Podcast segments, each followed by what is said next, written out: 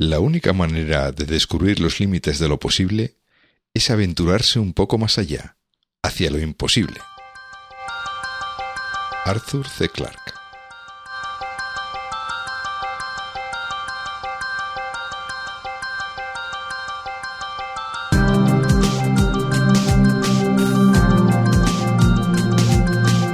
Estás escuchando We Developers, el programa hecho por desarrolladores para desarrolladores donde hablaremos de lenguajes, frameworks, herramientas, tecnología y todas las demás cosas que hacen tan apasionante el mundo del desarrollo de software. Mi nombre es José Antonio Blanco y hoy me acompaña Alberto Jimeno. Hola Alberto, ¿qué tal? Hola, ¿qué tal? Muy buenas tardes. Muy buenas, Alberto. Bueno, pues eh, me he traído a Alberto para... Bueno, he invitado a Alberto. no me lo he traído, he invitado. Le he invitado a que participe en el, en el podcast porque Alberto, eh, digamos, es el alma mater de una herramienta que, hay en el mercado, que es Backbeam. y, bueno, que me ha parecido una herramienta muy interesante porque además eh, la he conocido pues eh, a través de referencias de otros desarrolladores, sobre todo de la comunidad. Yo creo que me ha llegado principalmente por la comunidad de desarrolladores de iOS, de, de gente que desarrolla para iPhone y iPad, principalmente, quizás porque a lo mejor tengo más más gente en, esos círculos. Y, bueno, me llevo la referencia de, esta herramienta a través de, estos círculos y, bueno, la he estado, me pareció muy interesante. Entonces, me pareció también muy interesante invitar a Alberto para que nos venga a hablar un poco de qué, de, qué es Backbeam, de cómo está hecha también un poco, porque eso va a enganchar un poco con los episodios que hemos hecho en el pasado y los que haremos en el futuro sobre JavaScript, Node y todo eso.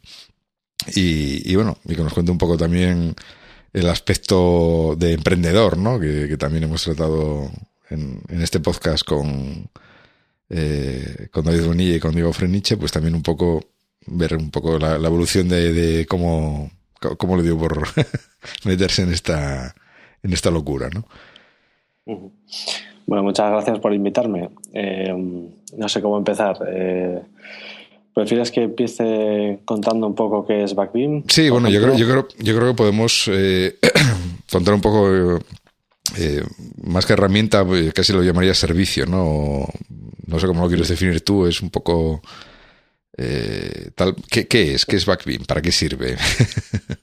pues bueno, normalmente en primera instancia estuvo sobre todo enfocado para hacer ser un backend para aplicaciones móviles. Entonces, estas herramientas se suelen llamar eh, backend as a service, pero eh, yo no me quería quedar allí eh, solamente. Normalmente a mí cuando me, yo cuando trabajaba de freelance me encargaban aplicaciones móviles y también muchas veces esa aplicación móvil tenía la necesidad de hacer una aplicación web con la misma base de datos. Entonces yo quería hacer una herramienta que, completase eh, las dos funcionalidades, tanto backend para móvil como backend para, también para aplicaciones web. Entonces es tanto un backend as a service, mobile backend as a service, como una plataforma platform as a service, como podría ser Google App Engine, pero de, más alto nivel porque no, por ejemplo, no requieres eh, instalarte ninguna herramienta en local, ni hacer deploys, ni nada por el estilo. Eh, la parte web la puedes hacer completamente en el navegador y la parte móvil pues con los SDKs de iOS, Android y también para plataformas eh, JavaScript pues hay un módulo tanto standalone digamos y un módulo para Node. Mm. O sea que puedes eh, desarrollar tanto móvil como web, web tanto nativo como híbrido como web móvil. Sí, o sea que digamos empezó siendo eso, una, un sistema de backend para aplicaciones móviles. Este, este tema, bueno, yo no sé si la, bueno, pues eh, hay muchas, por explicarlo un poco, pues, hay muchas aplicaciones móviles que, que no basta con tenerla, digamos, no tener lo que tienes instalado solamente en el dispositivo, ¿no? Sino que necesitas también eh, algo en un, un, servicio, una base de datos, un servidor en algún sitio al que se conecta tu aplicación móvil y, y, normalmente, pues claro, si no te lo, si nadie te lo ha hecho, pues tienes que currártelo tú, pues te, lo harás con PHP o con Node o con lo que te dé la gana, como SQL o con MongoDB o con CouchDB o con lo que tal. Pero que bueno, luego también eso tiene ciertos problemas de, que tienes que tener un sitio donde ponerlo, mm, tienes que tener cierta escalabilidad, etcétera. Eh, ya tienes que empezar a mirar si lo colocas en un hosting tipo los de Amazon o Azure o cosas así, ¿no? Entonces, Digamos que ya son dolores de cabeza adicionales, ¿no? Para sí, eso es. a la hora de desarrollar la aplicación. Eh, casi cualquier aplicación móvil, eh, salvo que sea una aplicación tan sencilla como un juego que no puedas ni jugar multijugador o una calculadora o, un convertidor de unidades o cosas muy simples, cualquier aplicación móvil requiere que compartir datos entre los usuarios y esos datos tienen que estar en algún sitio. Entonces, eh, se desarrolla un, en un web server, se desarrolla un servicio web con la base de datos y todas las instalaciones de la aplicación eh, hacen llamadas a ese servicio para eh, compartir datos, subir datos, etcétera. Lo que viene siendo básicamente un web service y que toda la información que se muestra en la aplicación tiene que ir a través de él. Entonces, eh, la necesidad de tener un mobile backend as a service surge de que, pues yo como por ejemplo estuve trabajando como freelance como desarrollador móvil, a mí me gustaba desarrollar en móvil pero me pedían evidentemente una aplicación entera. Entonces, eh, yo, yo, anteriormente había sido desarrollador backend y soy desarrollador backend, evidentemente, pero eh, me mm, quería eh, enfocarme más al desarrollo móvil y siempre tenía que volver a hacer una infraestructura de nuevo, de cero prácticamente, en, cada, en cada encargo que me hacían. Entonces, eh, vi la necesidad de no solo mía, sino de cualquier desarrollador móvil, de centrarse en, la aplicación y no centrarse en la infraestructura que hay detrás y quitarte los dolores de cabeza de mantenerla, de desplegarla, de poder tirar a la cama y no tener que tener una alarma, un servicio que te alerte si el servidor se ha caído o, cosas por el estilo. Y ahorrar tiempo de desarrollo también, tener algo que, pues toda esa tarea tediosa de cada vez que cambia algo en el modelo de datos, tienes que actualizar la base de datos, tienes que actualizar el web service, tienes que actualizar la aplicación a continuación, un panel de control para gestionar los datos también lo tienes que cambiar a partir de cualquier cambio en el modelo de datos, pues toda esa, digamos, eh, tarea repetitiva, intentar acortarla lo máximo posible hasta un punto que sea trivial. Es que tú puedas ir a, que es lo que o te ofrece Backbeam es que tú puedes ir a un panel de control, añadir un campo a una entidad y automáticamente ya sin despliegues, ni tocar código, ni, ni reinicios de máquinas, ni nada, automáticamente ya tienes eh, a tu disposición ese nuevo campo en la base de datos para usarlo en, la aplicación móvil. Sí, luego, digamos, llevaste esto un paso más allá. una vez que ya tienes todo el backend para una aplicación móvil, pues sirve igualmente para una aplicación web, ¿no? Con lo cual, a lo mejor poniendo un poco más, pues ya puedes sobre la misma plataforma desarrollar aplicaciones web enteras, aprovechando también toda esa parte del backend, ¿no? Sí, a mí, siempre me han puesto muy nervioso las cosas que me frenaban en mi trabajo. Entonces, eh, estás desarrollando web, por ejemplo, también, y quieres cambiar, aunque sea eh, un input de un formulario, y tienes que cambiarlo en local, guardar eh, subirlo al control de versiones, eh, pasar los test, desplegarlo y entonces ya lo puede ver el cliente. Entonces han pasado un montón de pasos y solamente igual tienes que cambiar una línea de código. A mí eso me ponía muy nervioso también y pues eh, dije, pues lo mismo que puedo hacer con Backbeam, que es cambiar casi de forma trivial el modelo de datos y automáticamente ya está en la aplicación disponible, hacerlo también en desarrollo web. Y además está la necesidad de que eh, te encarguen una aplicación que tenga que ser web y móvil, no solo móvil, con la misma base de datos. Entonces, eh, desarrollamos un panel de control también, eh, que tú puedes desarrollar ahí, controladores web, lógica de negocio que se ejecuta en el servidor, con la misma base de datos que está alimentada la aplicación móvil. Y puedes directamente desde el navegador editar controladores, plantillas HTML y vamos, desarrollar como si desarrollases en un framework web, en, local, de la misma manera. De hecho, eh, hasta un punto más intuitivo, porque no tienes que irte al sistema de ficheros, crear ficheros y tal, sino que creas una lista de rutas, eh, get, eh, por ejemplo, un controlador que responda al método get en, en qué path quieres hacer ese código, lo, lo escribes y automáticamente ya lo puedes ejecutar y no tienes que desplegar nada y ya lo tienes ahí online. Y luego si te vas a, cualquier sitio eh, del mundo, eh, abres un ordenador, te logueas y puedes eh, modificar ese controlador si, si lo quieres modificar por algún momento, en cualquier momento. Vamos, era un poco también un sueño, es decir, eh, quiero eh, poder hacer una web en dos minutos y estar publicada ya online y, y sin complicaciones y centrándote en, lo que tiene que hacer, ¿no? Sino no en cómo hacerlo. Exacto, eh, y además en lo que te gusta hacer, que quieres obtener resultados rápido. Eh, a mí personalmente también eh, me ha gustado anteriormente participar en hackatones y pues en 48 horas tienes que hacer una aplicación y te das cuenta de que al cabo de esas 48 horas, pues 20 las habías invertido en, configurar un servidor web y, nada más. en poner el, andamiaje, ¿no? El para sostener lo que... Claro, claro, claro. Y es un poco la sensación esa de yo sé hacer estas cosas, las puedo hacer rápido, pero hay cosas que me están impidiendo en el flujo de trabajo. Pues eh, la, idea es eh, eliminarlas completamente, todas ellas, lo máximo posible, hasta trivializar eh, la infraestructura y poderte centrar en, la aplicación y en lo que da valor a tu cliente o a tu empresa. Vale. ¿Te, parece si comentamos un poco los diferentes eh, servicios o funcionalidades que, ofrece Backbeam para enumerarlas un poco? Vamos, para porque luego como mm. seguramente hablaremos de alguna de cómo se ha implementado, cómo se utiliza y tal, pues, pues bueno, para saber lo que, lo que, lo que ofrece, ¿no? Sí, por supuesto, sí. Pues eh, si quieres te los enumero yo o, bueno, pues eh, lo que te comentaba, puedes escribir lógica servidor para hacer desarrollo web, no solo lógica, sino que tienes eh, un sistema de plantillas también incluido y todo el tema de enrutado de las URLs, como cualquier framework web, pues también está implementado. Este, el, tema este de las plantillas y, de, del enrutado y del modelo del sistema modelo vista controlador es algo que es propio eh, de, la plataforma, ¿no? O sea, que lo has, te lo has hecho tú para, esta plataforma.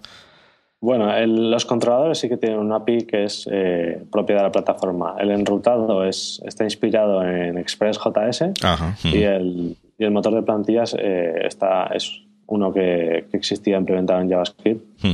yo, yo he hecho algún, algún issue, corregido algún issue en GitHub, pero yo no lo he hecho se llama Nunjux y está basado en el motor de plantillas de Jinja 2, que, es que a la vez está basado en el motor de plantillas de Django, si no me equivoco. Es un motor de plantillas que ofrece, mm, es sencillo, pero a la vez muy completo. Ofrece, por ejemplo, herencia de, plantillas, puedes hacer una plantilla base con un header y un footer y luego puedes hacer eh, plantillas que extiendan y sobrescriban bloques, digamos de la plantilla base, eh, bucles, condicionales, eh, y luego para mostrar información eh, viene con filtros para poder, por ejemplo, un texto, escaparlo o no escaparlo, convertir una palabra plural o singular, según lo, si quieres mostrar una cantidad u otra, conversiones de moneda, conversiones de formato de números, etcétera. O sea, es muy completo, pero a la vez muy sencillo. Cuando lo ves eh, se entiende perfectamente la primera lo que está haciendo y, te puedes poner a, desarrollar fácilmente.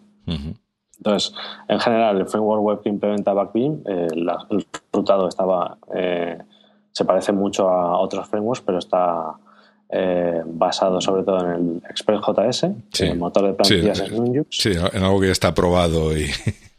Sí, y luego el, el API eh, internamente es muy sencilla. Tienes, hay un objeto backbeam, un objeto request, un objeto response y un objeto session, típico de cualquier framework web. Sí, sí, vamos. Y la, request tiene sus params, su body, sus... Vamos, lo que cualquier framework web es. Eh, sí, sí, lo que encuentras en cualquiera. Sí. los sospechosos habituales, ¿no? Exacto. De este tipo de lo que te esperarías encontrar, vamos. Sí ni más ni menos. Eh, eh, en la, parte de desarrollo web tienes también posibilidad de eh, hacer, digamos, hosting de ficheros estáticos o eso tienes que ponerlo en otra en otro sitio. Sí, también, también puedes hospedar ficheros estáticos. en el panel de control tienes una pestaña de assets y ahí puedes hacer drag and drop para subirlos, editarlos directamente. Sí, o sea, que puedes montar la aplicación web entera ahí directamente, subir Subir todas las imágenes o los CSS o JavaScript que necesites ahí y luego el resto pues ya lo escribes en, en el editor de código integrado, ¿no? Sí, de hecho en, hay un screencast en el blog, backbeam.io barra blog, eh, que se titula Haz una web en dos minutos y en dos minutos tienes una web publicada y, que, y no trivial tampoco. O sea, con su eh, una página de listado de productos y un detalle de producto. Y eso está hecho en dos minutos y una base de datos con sus imágenes, etcétera. En dos minutos, ¿eh? en, lo que, en el tiempo que te cuesta prepararte un café, puedes haber hecho una web sencilla. En el tiempo que tardamos en grabar este podcast podríamos hacer un, un WordPress entero o algo así.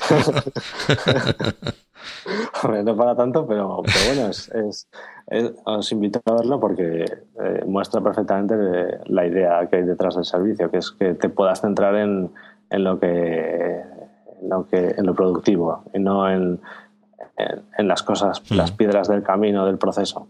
Vale, vale, pues pondré el enlace al vídeo en, el, en las notas del, del episodio, ¿vale? Para que sea fácil de encontrar. Vale.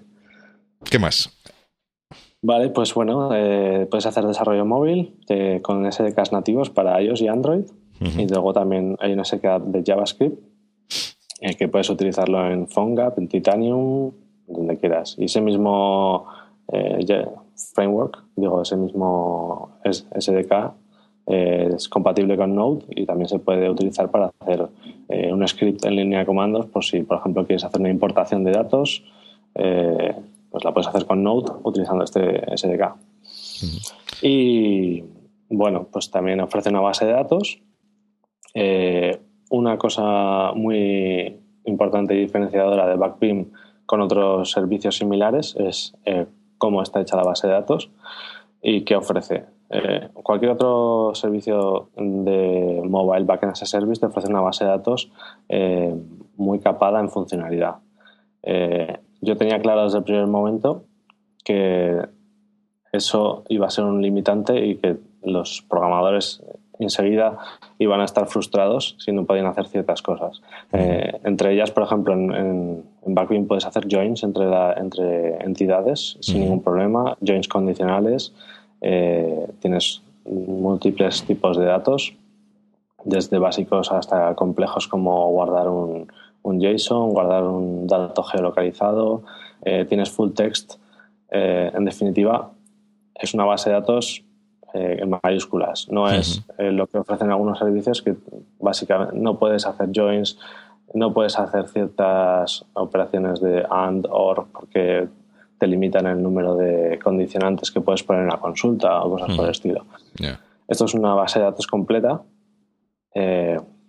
no es una base de datos, o sea, eh, no es SQL, pero implementa eh, funcionalidad relacional y básicamente a, la vista del programador es una base de datos relacional que puedes utilizar y, es dinámica, no tienes que hacer ir andando haciendo create date ni alter date, sino que lo haces todo visualmente desde un panel de control y puedes ver en, todo momento, puedes navegar por todas las relaciones de la base de datos desde el panel de control eh, de forma rica. Por ejemplo, puedes ver si has subido eh, una relación, tiene un fichero, pues puedes ver el fichero, puedes ver la imagen directamente. Y puedes navegar de un sitio a otro, puedes insertar datos geolocalizados con un, está integrado con Google Maps. Vamos, es un panel de control rico y una base de datos eh, relacional que y potente. Sí, sí. Bueno, una cosa, eh, esto que, están, eh, que tú llamas panel de control, yo casi lo llamaría entorno de desarrollo, ¿no? Porque tiene tantas cosas que panel de control me parece que sea corto. Y a lo mejor no, eh, yo, vamos, lo conozco porque yo me creé una cuenta para, para probar un poco las cosas antes de grabar el episodio y ver lo que, lo que, lo que se podía hacer y lo que no.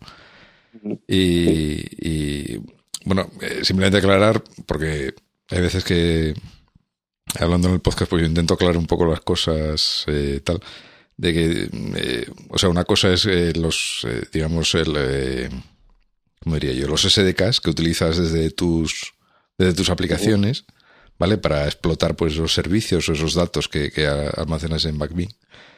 Pero que luego el programador, digamos, pues que entra en este panel de control, ID o como quieras llamarlo, ¿no? Que es donde defines todas las entidades, eh, los templates, eh, eh, vamos, todo lo que se puede configurar en Backbeam lo tienes ahí en ese panel de control y ahí es donde defines, donde tienes un entorno para, para desarrollar y definir las cosas, ¿no? Un poco la, quizá una comparación se podría hacer, pero no es ni parecido, pero el concepto podría ser parecido, es que dentro del panel de control tienes un PHP MyAdmin que puedes gestionar toda la base de datos y visualizar todos los datos. Sí. Eh, evidentemente es más bonito y, más funcional, pero sí, un poco más bonito. más de alto nivel. Doy fe. más de alto nivel también. Sí. Y, luego si haces desarrollo pues server side, ahí tienes todo lo que puedes hacer eh, pues con, eh, escribir controladores, eh, subir assets, hacer las plantillas HTML. también puedes,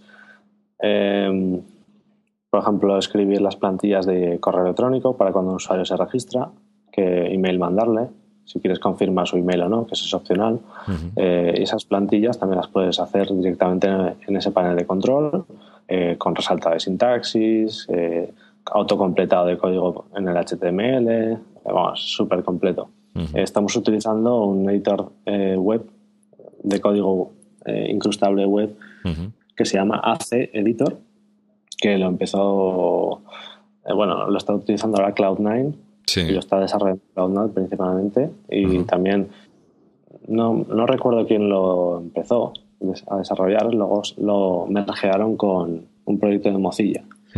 Y vamos, es un componente que estamos usando intensivamente en Backbeam y sí. te permite editar código como si estuvieras editando código en un entorno de desarrollo en local.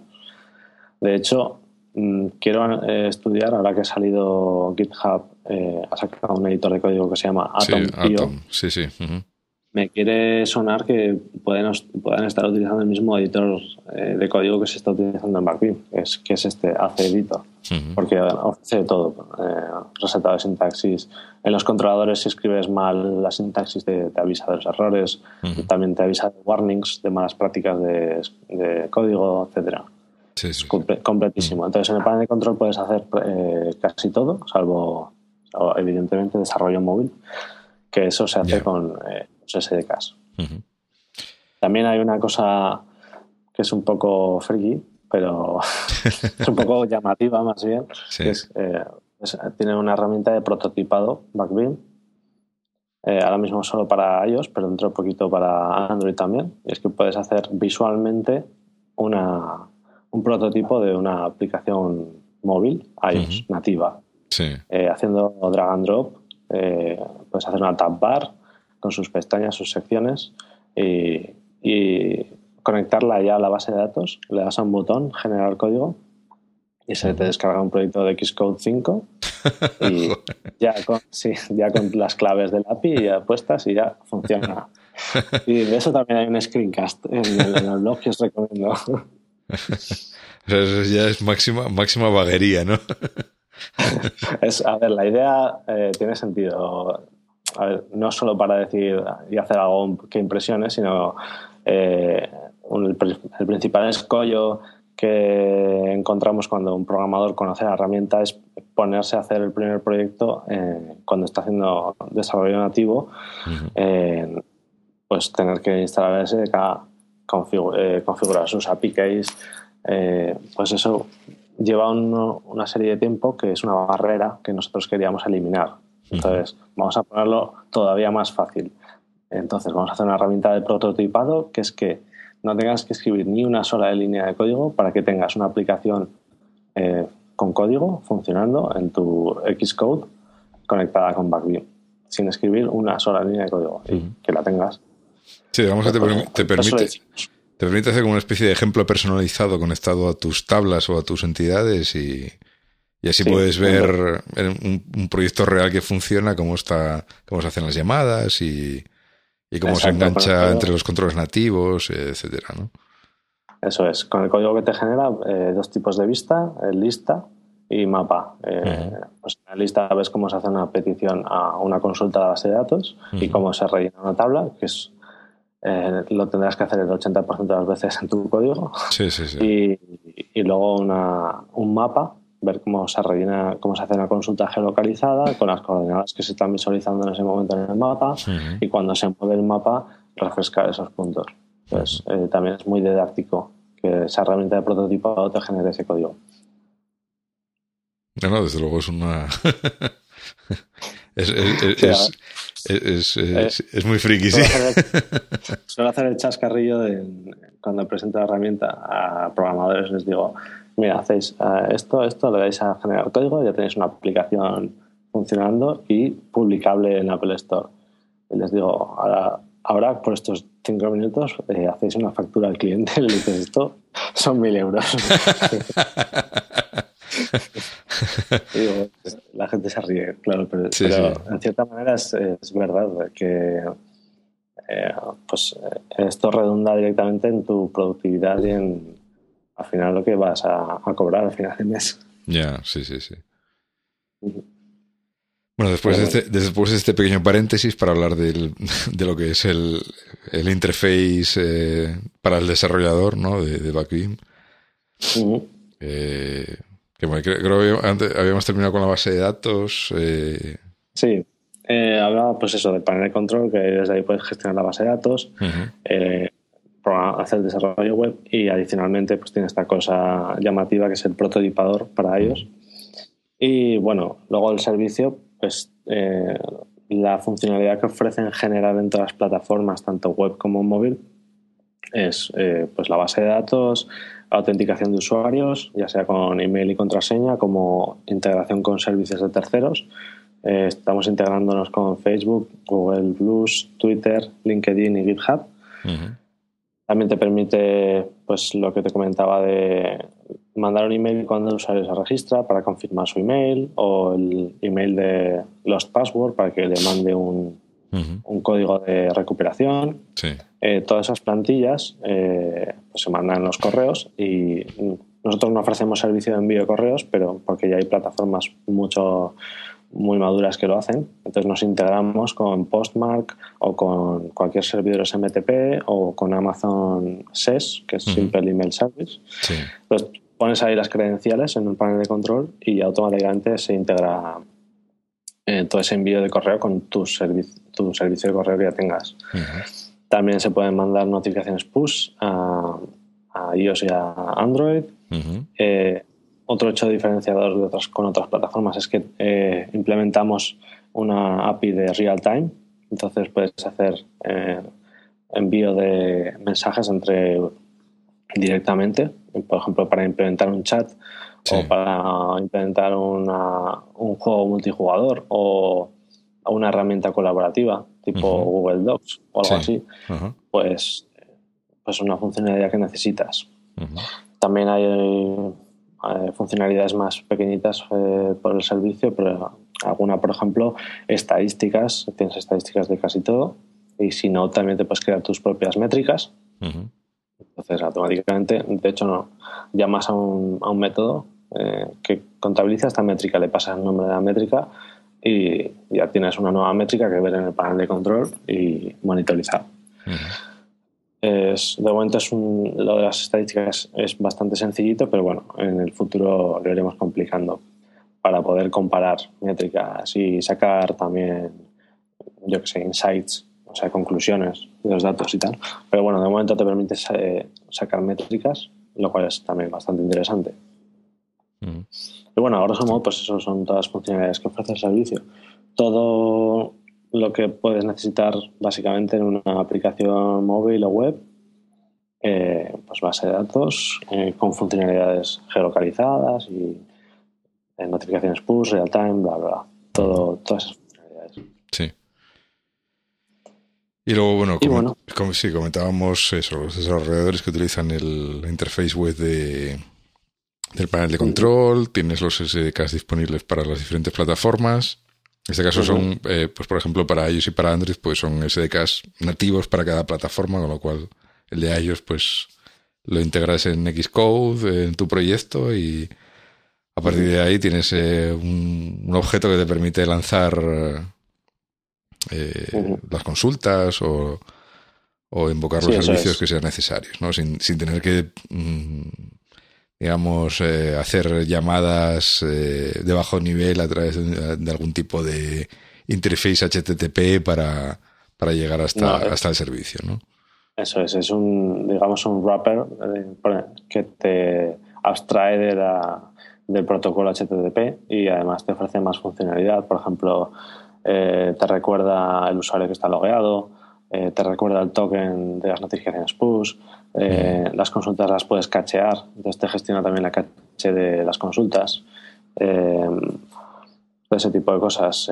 real time pues te permite tener, añadir y quitar escuchadores de eventos. Entonces, un view controller, una vista, una activity se puede suscribir a un evento y cuando desaparece esa vista de suscribirse y, entonces eh, es un alto nivel sobre el API, una, API de alto nivel sobre el API REST, eh, que tú básicamente instalas el SDK y configuras cuatro cosas, que es en tu proyecto con sus API keys, y ya puedes utilizar, eh, puedes empezar a hacer consultas a la base de datos, mandar notificaciones push, todo lo que se te ocurra. Todo lo que ofrece el servicio ya lo puedes hacer desde el SDK.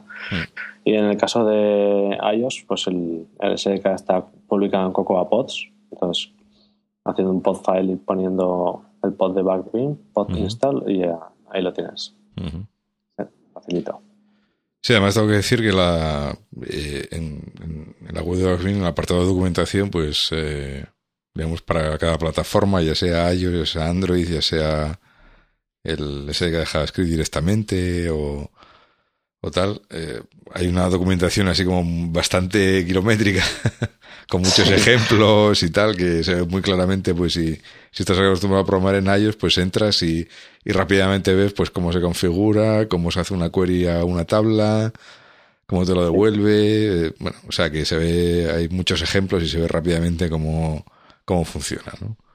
Sí, estamos pensando dividir la documentación en, subsecciones, porque ha, crecido ya bastante. Sí, sí, sí. Bueno, oye, que, esté en una sola página. Hay tenerlo todo. Sí, porque si quieres leerlo del tirón o tal, pues bueno. Sí, es verdad que.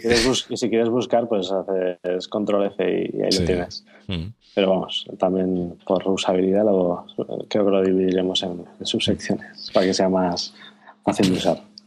Sí, hay una cosa curiosa que es que, no sé si lo comentamos cuando hablabas de la base de datos, es que tiene, eh, a la base de datos posee su propio lenguaje de consulta, ¿no? Algo, una especie de SQL eh, on steroids. Sí, sí, a ver, la idea, pues lo que te, lo que comentaba al principio, para nosotros era fundamental que la base de datos permitiese hacer consultas eh, potentes. Y eh, al principio empezamos a pensar si hacer un lenguaje de consulta basado en que podías describir las consultas en alguna estructura JSON o algo así, que fuera sencillo y algo ya existente, pero eh, entendimos por qué existe SQL. SQL, eh, aunque a veces la, gente lo odie, eh, al final es un lenguaje muy cercano al lenguaje humano, al lenguaje natural, y te permite pues eh, al principio es muy sencillo y, lo entiendes perfectamente. Dame esto, donde esto cumpla esto y esto y esto. Y ordénamelo así. Entonces, al final te queda una frase prácticamente y, es más fácil de entender que una estructura, que por ejemplo otras cosas que hemos visto en MongoDB para hacer un menor que, mayor que, pues empiezan a hacer cosas raras y queríamos algo más limpio. Y pues entonces queríamos algo limpio que, que permitiese consultas relacionales y dijimos, bueno, pues eh, al final vamos a acabar haciendo un SQL, pero no queremos hacer un SQL porque no queríamos las cosas feas de SQL. Entonces hicimos algo muy parecido a SQL también para que la gente que ya sepa SQL eh, lo tuviera más fácil, o sea, fuera inmediato. Entonces, eh, hemos hecho una especie de SQL, pero hay cosas más sencillas por ejemplo, si tienes una entidad, eh, no, sé, en mensaje y un mensaje tiene un autor, que es un usuario de otra tabla, pues haces, eh, dame los mensajes, join author, autor. ya está, join autor, dos palabras. Y ya tienes en cada resultado de, de, la tabla mensajes el autor correspondiente de cada mensaje. Entonces, em, eso es mucho más sencillo que lo que normalmente se hace en, SQL normal. Entonces, es un una especie basada en SQL, más sencillo y, y, también nos permite a nosotros ir desarrollando funcionalidades en el futuro eh, que nosotros creamos necesarias sin tener que estar em, ajustados a un estándar previo o a un lenguaje previo existente. Por eso crear nuestro propio lenguaje. Sí, sí, no está claro. Eh, una cosa que vi es. Eh, eh, eso no, lo recuerdo de memoria, pero si teníais un tipo de datos específico para la, para la geolocalización, ¿no? sí. Y eso a la hora de hacer consultas puedes hacer cosas particulares. Básicamente, queríamos pues que un dato geolocalizado que tiene pues latitud y longitud. Sí. Eh, eso es lo que pensaríamos normalmente, pero queríamos ir un, paso más allá. Nuestro objeto de localización tampoco es una cosa extraordinaria, pero tiene latitud, longitud, altitud, por si acaso, si alguien lo necesita, y eh, dirección. Normalmente cuando un cliente te pide hacer una aplicación y quiere meter datos en tu base, en una base de datos, que datos ya preestablecidos, no que metan los usuarios, eh, por ejemplo, una cadena de restaurantes quiere poner sus sedes donde están, eh, pues el cliente que va a introducir, no te va a introducir las coordenadas, te va a introducir la dirección. Entonces, queríamos unificar, eh, digamos, eso con que el propio dato ya tuviera toda esa información. que, que, pudiera ser solo latitud, longitud o la dirección con su latitud, longitud. Y desde el panel de control tú escribes una dirección y te aparece un, un, mapa, si es ambiguo a la dirección, porque hay varias parecidas. O sea, la búsqueda de varios resultados en Google Maps pues te permite elegir cuál es exactamente. Y en el panel de control siempre ves la dirección si está disponible y la latitud y longitud. Entonces, eh, es lo que hemos intentado hacer también en todo lo que es el servicio, ir un poco más, un paso más allá eh, gracias a nuestra experiencia previa y nuestras necesidades que nos hemos, que hemos visto en, nuestra carrera profesional desarrollando aplicaciones, eh, que, es, que es necesario. También si todo el servicio de Backbeams surge de la necesidad de hacer aplicaciones para terceros, pues, eh, ¿por qué quisimos hacer un, un, panel de control rico que permitiese ver la, eh, la, base de datos desde de una forma de más alto nivel, de más intuitiva? Pues porque queríamos que, queremos que un cliente, el cliente que no tiene ni idea de desarrollo, pueda entrar y pueda eh, editar datos, introducir datos eh, y no tener que ir andando haciendo cosas que hemos hecho en el pasado, que es pásame una Excel yo me haré un script y lo importo, o pásame lo que sea, en vez de hacer las cosas de esa manera, hacerlas eh, más, más normal, algo más eh, ad hoc para, para esa funcionalidad, para esa necesidad, que es hacer un panel de control rico, que el cliente se pueda meter y pueda editar datos, tanto si son geolocalizados como cualquier otra cosa. Que no tenga miedo a, poner, a cambiar la dirección de un registro de la base de datos. Otra cosa que me llamó la atención cuando estuve probando el servicio es que, eh, eh, y que me pareció muy buena idea también, no sé si es habitual en otros servicios, es tener, eh, digamos, como dos instancias, una de desarrollo y otra de producción, donde poder probar las cosas y antes de pasarlas a...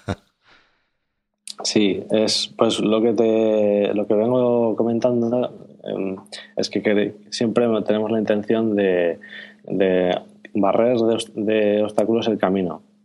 Y un obstáculo siempre es de hacer un deploy. Es algo, bueno, hay, miles de GIFs, animados sobre el tema. hacer un deploy eh, a veces puede ser una pesadilla. Queríamos que fuera, eh, que, no, hiciera falta hacer un deploy y que la integración, el paso de desarrollo a producción, eh, realmente hemos conseguido hasta eliminar ese paso. No existe ese paso tú tienes un modelo de datos y es el mismo modelo de datos tanto en desarrollo como en producción. Y tu, y tu código solo tiene que cambiar un parámetro, que es environment, en, cualquier SDK para pasar de uno a otro. Y ya está, eso es todo. Eh, luego, por ejemplo, los certificados para notificaciones push, pues subes uno para desarrollo y otro para producción. y, prácticamente no tienes que hacer nada más. Y ya no, eh, o sea, la línea ya no existe. Es vas a una pestaña, ves la base de datos de desarrollo, vas a otra pestaña, ves la misma esquema de base de datos, pero en producción. Alguno pensará, ¿qué pasa si quieres cambiar el esquema de base de datos?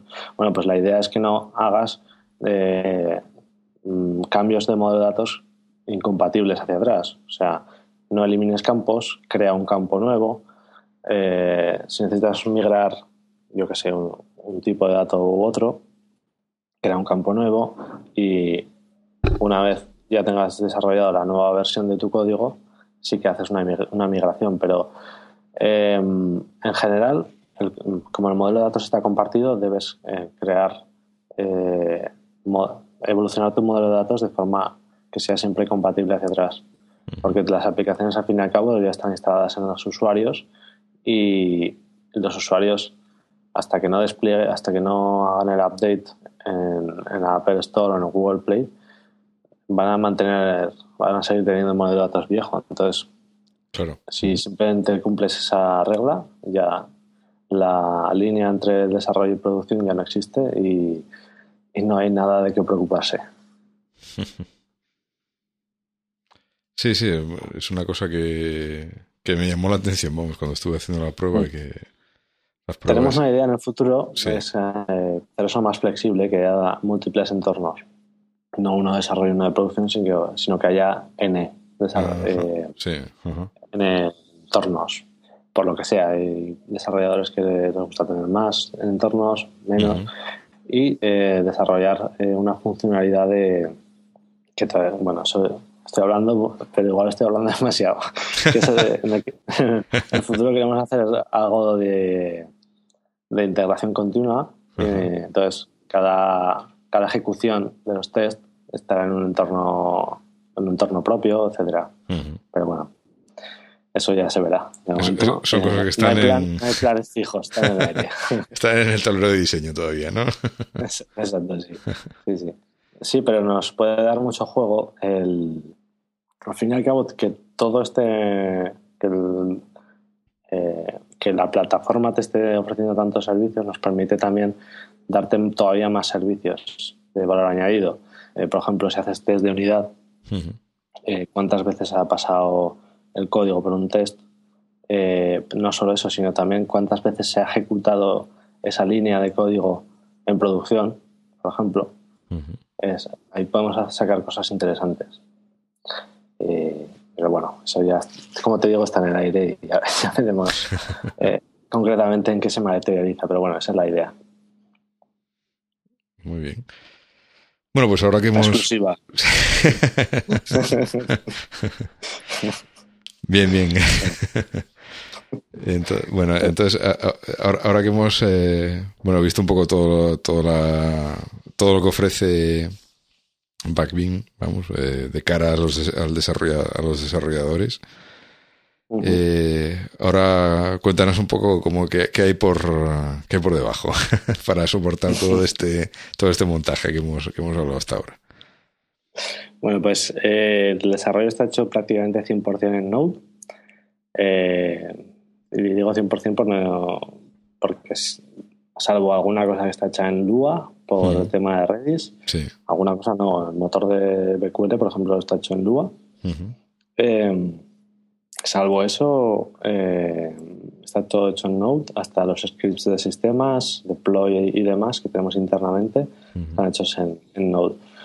Y, bueno, al principio eh, ya llevamos mucho tiempo desarrollando este proyecto. La gente nos decía que, bueno, porque has utilizado un lenguaje tan, o una plataforma tan incipiente que todavía no está madura, no sé qué. Bueno, nosotros sabíamos que teníamos la impresión de que iba a madurar rápido y así ha sido, y que cada, la cantidad de módulos y de funcionalidades que ya puedes que tienes disponible a través de módulos es increíble y nos ofrecía una serie de funcionalidades clave para, para el servicio. O sea, casi te puedo decir que sin Node esto hubiera sido o casi imposible o muy, muchísimo más difícil.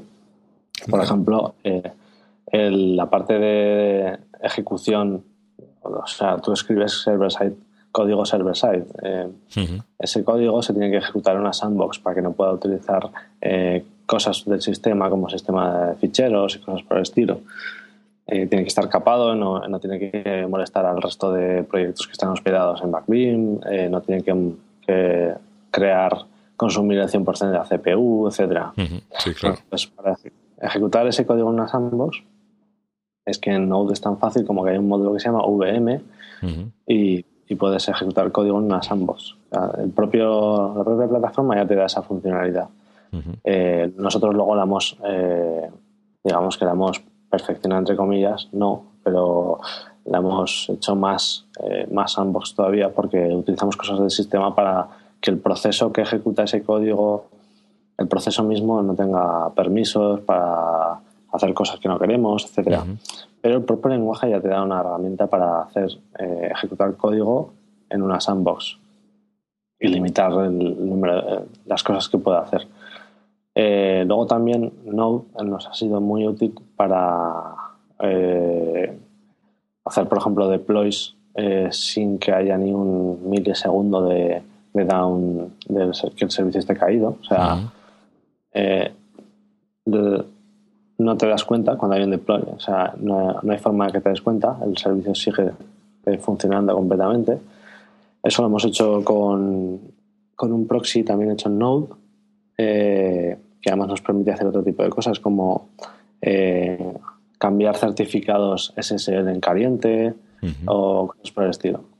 Todo gracias a que Node te, te permite bajar a muy bajo nivel y luego también, eh, también te ofrece alto nivel, pero también es importante que te ofrezca cosas de bajo nivel para todo este tipo de funcionalidad que nosotros necesitábamos.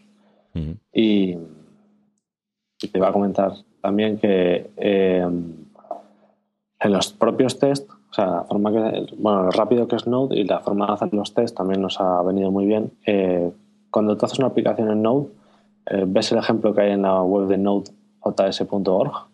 Sí. Lo que hace el ejemplo de 10 líneas de código es levantar un servidor HTTP. Y ahí está la, la, la, clave de la filosofía de Node. Es que no estás, no estás escribiendo código que se ejecuta en un contenedor estás escribiendo código que levanta un servidor. O sea, tú tienes control absoluto sobre cuándo quieres levantar el servidor, si lo quieres parar en cualquier momento, o quieres hacer algo antes de levantar el servidor, o, quieres levantar varias instancias de, servidores diferentes. Entonces eso nos permite hacer muchísimas más cosas mucho más fácilmente. Por ejemplo, en los test de unidad, eh, bueno, de unidad más bien de integración que hacemos, eh, arrancamos el servidor, ejecutamos el test paramos el servidor.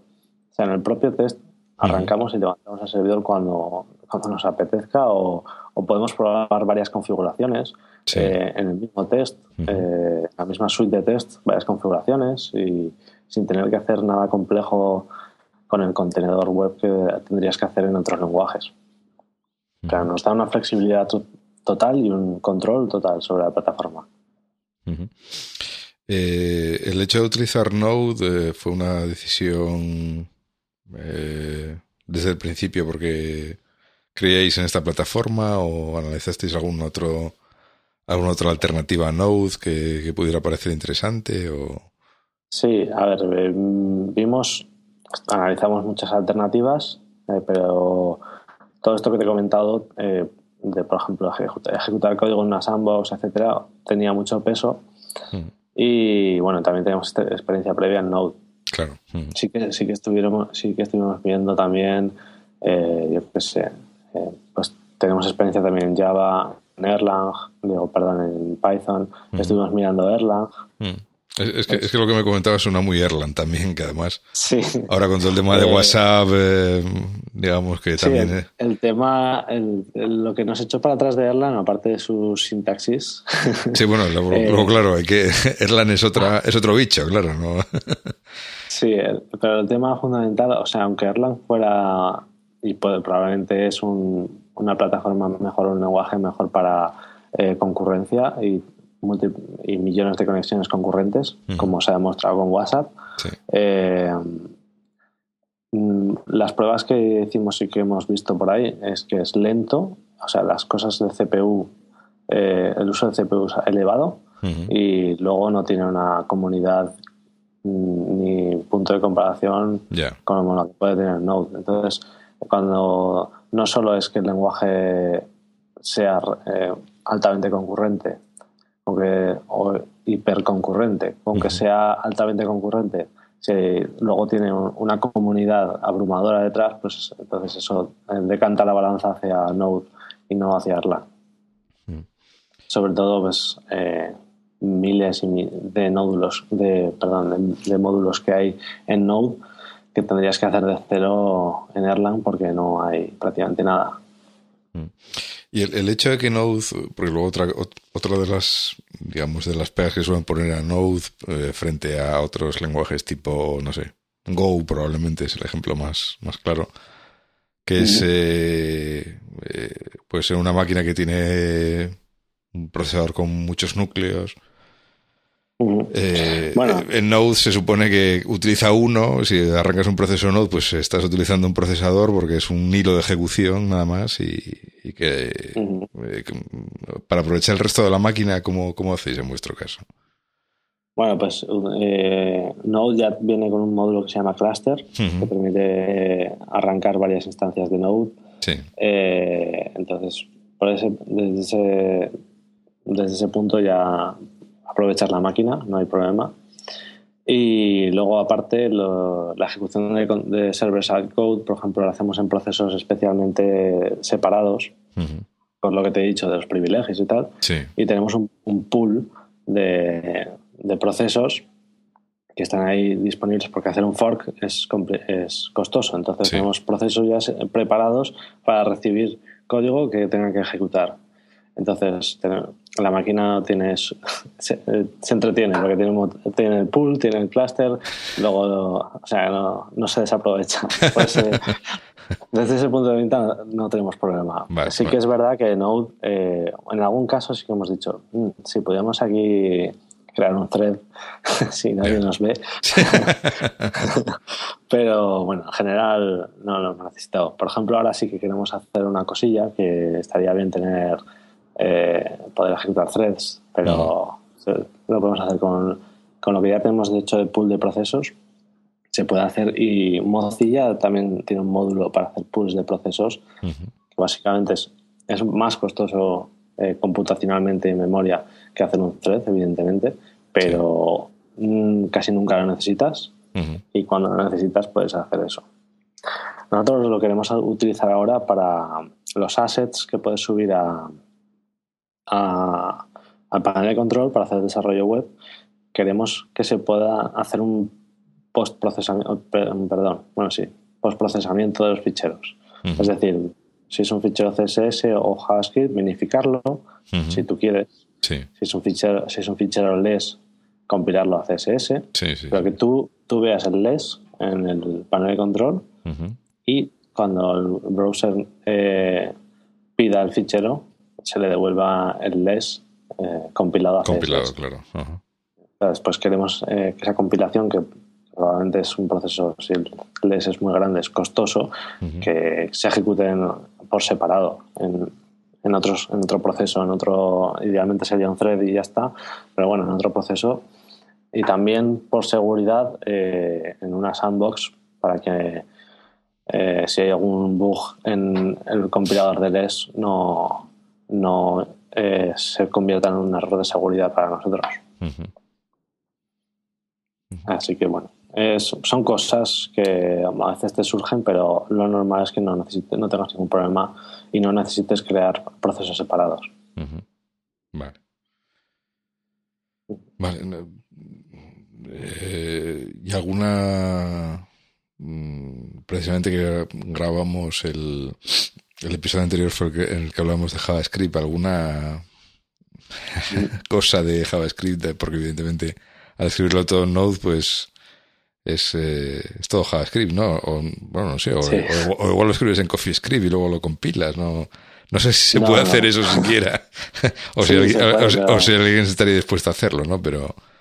No, eh, A ver, el tema CoffeeScript, eh, yo no prefiero evitar eh, lenguajes que compilen a JavaScript porque te añade un punto más de un proceso más en tu día a día de trabajo. Se tiene que compilar CoffeeScript a JavaScript, luego las trazas de error no concuerdan con lo que tú has escrito en el código porque Sí, tiene que ser una pesadilla, sí, sí, estoy de acuerdo. Entonces, al, fin, al final dices, pues aprendo las los what estos de JavaScript, las cosas a evitar y aprendo bien los tipos de datos, etcétera, y me olvido de, de otros lenguajes y nada. Además, eh, eh, casi todos los módulos de Node están hechos en JavaScript porque eh, a la gente, si, si, publicas un módulo de Node en CoffeeScript, la gente no te va. es menos probable que la gente colabore contigo. Y queríamos pues que el server-side code también fuera JavaScript. Entonces, al final, pues, oye, todo JavaScript y ya está. Tampoco hay ningún problema. Te conoces las particularidades de algunos casos y, ya está. Si realmente, no sé, es casi crearte un lenguaje para, para abstraerte de cuatro cosas que tiene el otro lenguaje a mí me parece un poco matar moscas cañonazas. Porque al final eh, tienes casi las mismas funcionalidades, simplemente que te ahorras, pues, o para extender clases, vale, te lo ahorras. Eh, y para ciertos tipos de datos, pues el NaN, el null, el undefined, pues es más sencillo. Vale, pero es que. Si mal, si mal, no, sí, si mal no recuerdo, el tema de CoffeeScript viene más, más por la parte de la gente de Ruby on Rails o. sí que deben ser más ibaritas ellos con el lenguaje y tal, y bueno. sí, pero bueno, de todas formas, eh, yo personalmente no tengo problema entre saltar de un lenguaje a otro. O sea, en el mismo día puedo estar trabajando con Xcode, eh, con el Android Studio y luego con Sublime Text escribir JavaScript y a veces escribir Lua. O sea, es un cacao mental que ya lo tengo superado y ya no, no, pues no me supone ningún problema cambiar de un lenguaje a otro. Así que elegir un lenguaje porque se parece a otro, pues tampoco. para mí no es una decisión muy importante, o sea, no es una necesidad muy importante. Así que todo en JavaScript. Sí que hemos aprendido por el camino cosas. A ver, nunca lo sabes todo y siempre aprendes por la experiencia. Eh, sí que hemos encontrado cosas a evitar. Eh, en JavaScript eh, formas mejores de, de, organizar el código, etcétera. Pero bueno, eh, se aprenden y, bueno, en Code Motion, por ejemplo, eh, di una charla y una, una, lección aprendida para mí es muy sencilla, pero es un, de repente un día te das cuenta y dices, esto ya no puede seguir así buscas una alternativa, la encuentras y ya desde ese día empiezas a programar de forma diferente, pues a, mí eso me pasó y con JavaScript haciendo backbeam. Y es el, tú haces, eh, como JavaScript es un lenguaje dinámico y no tienes un compilador que te diga, eh, esta función estás pasando un parámetro de más o un parámetro de menos, pues eh, hay que tener muchísimo cuidado, sobre todo si no haces test, que es una muy mala práctica. sí pero eh, no solo si no haces test, aunque los hagas, porque cuando cambias una función, le añades un parámetro, ya tienes que ir buscando todos los usos de esa función a mano, porque no tienes un compilador ni un entorno de desarrollo que te lo diga rápidamente. Tienes que ir buscándolo y arreglándolo. Y luego sí, aunque tengas test, ejecutas los test. Y lo que te permite es eh, verificar que lo has hecho todo bien. Pero lo que no te ha ahorrado es todo el proceso de cambiar todas las llamadas. Sí. Entonces, eh, seguimos. Eh, hay varias formas de solucionarlo. Una, forma muy sencilla es que el primer parámetro, o sea, las funciones, que tengan una interfaz muy sencilla. Un parámetro options y un parámetro callback. Ya está. Y todas las funciones tienen esa interfaz. Eh, ya, aunque quieras añadir más parámetros, lo añades al primero, que es el options, que es un objeto opciones. Sí, sí, sí y ya está. Bueno, hay otras formas de solucionarlo. No aplicamos eso siempre. Eh, pero en algunas ocasiones que vemos que decimos es que esta función probablemente en el futuro evolucione, pues lo hacemos así y, ya está. Y nos ahorramos en el futuro dolores de cabeza de dónde se está llamando esta función, etc. Porque además, si utilizas JavaScript, eh, te permite hacer cosas de metaprogramación. Sí. Entonces ya ahí salía más la cosa porque igual estás usando una función en un sitio, pero no la estás llamando directamente con su nombre, sino la, la función la estás obteniendo de algún sitio, eh, una referencia a esa función, pero no por su nombre. Entonces ya se complica el asunto y, y ya puede ser una gran pesadilla. Eh, pero bueno, eh, entonces en conclusión, hacer las interfaces de las funciones, o sea, los, los argumentos, hacerlos sencillos eh, idealmente incluso eh, poner un option sin callback y ya está.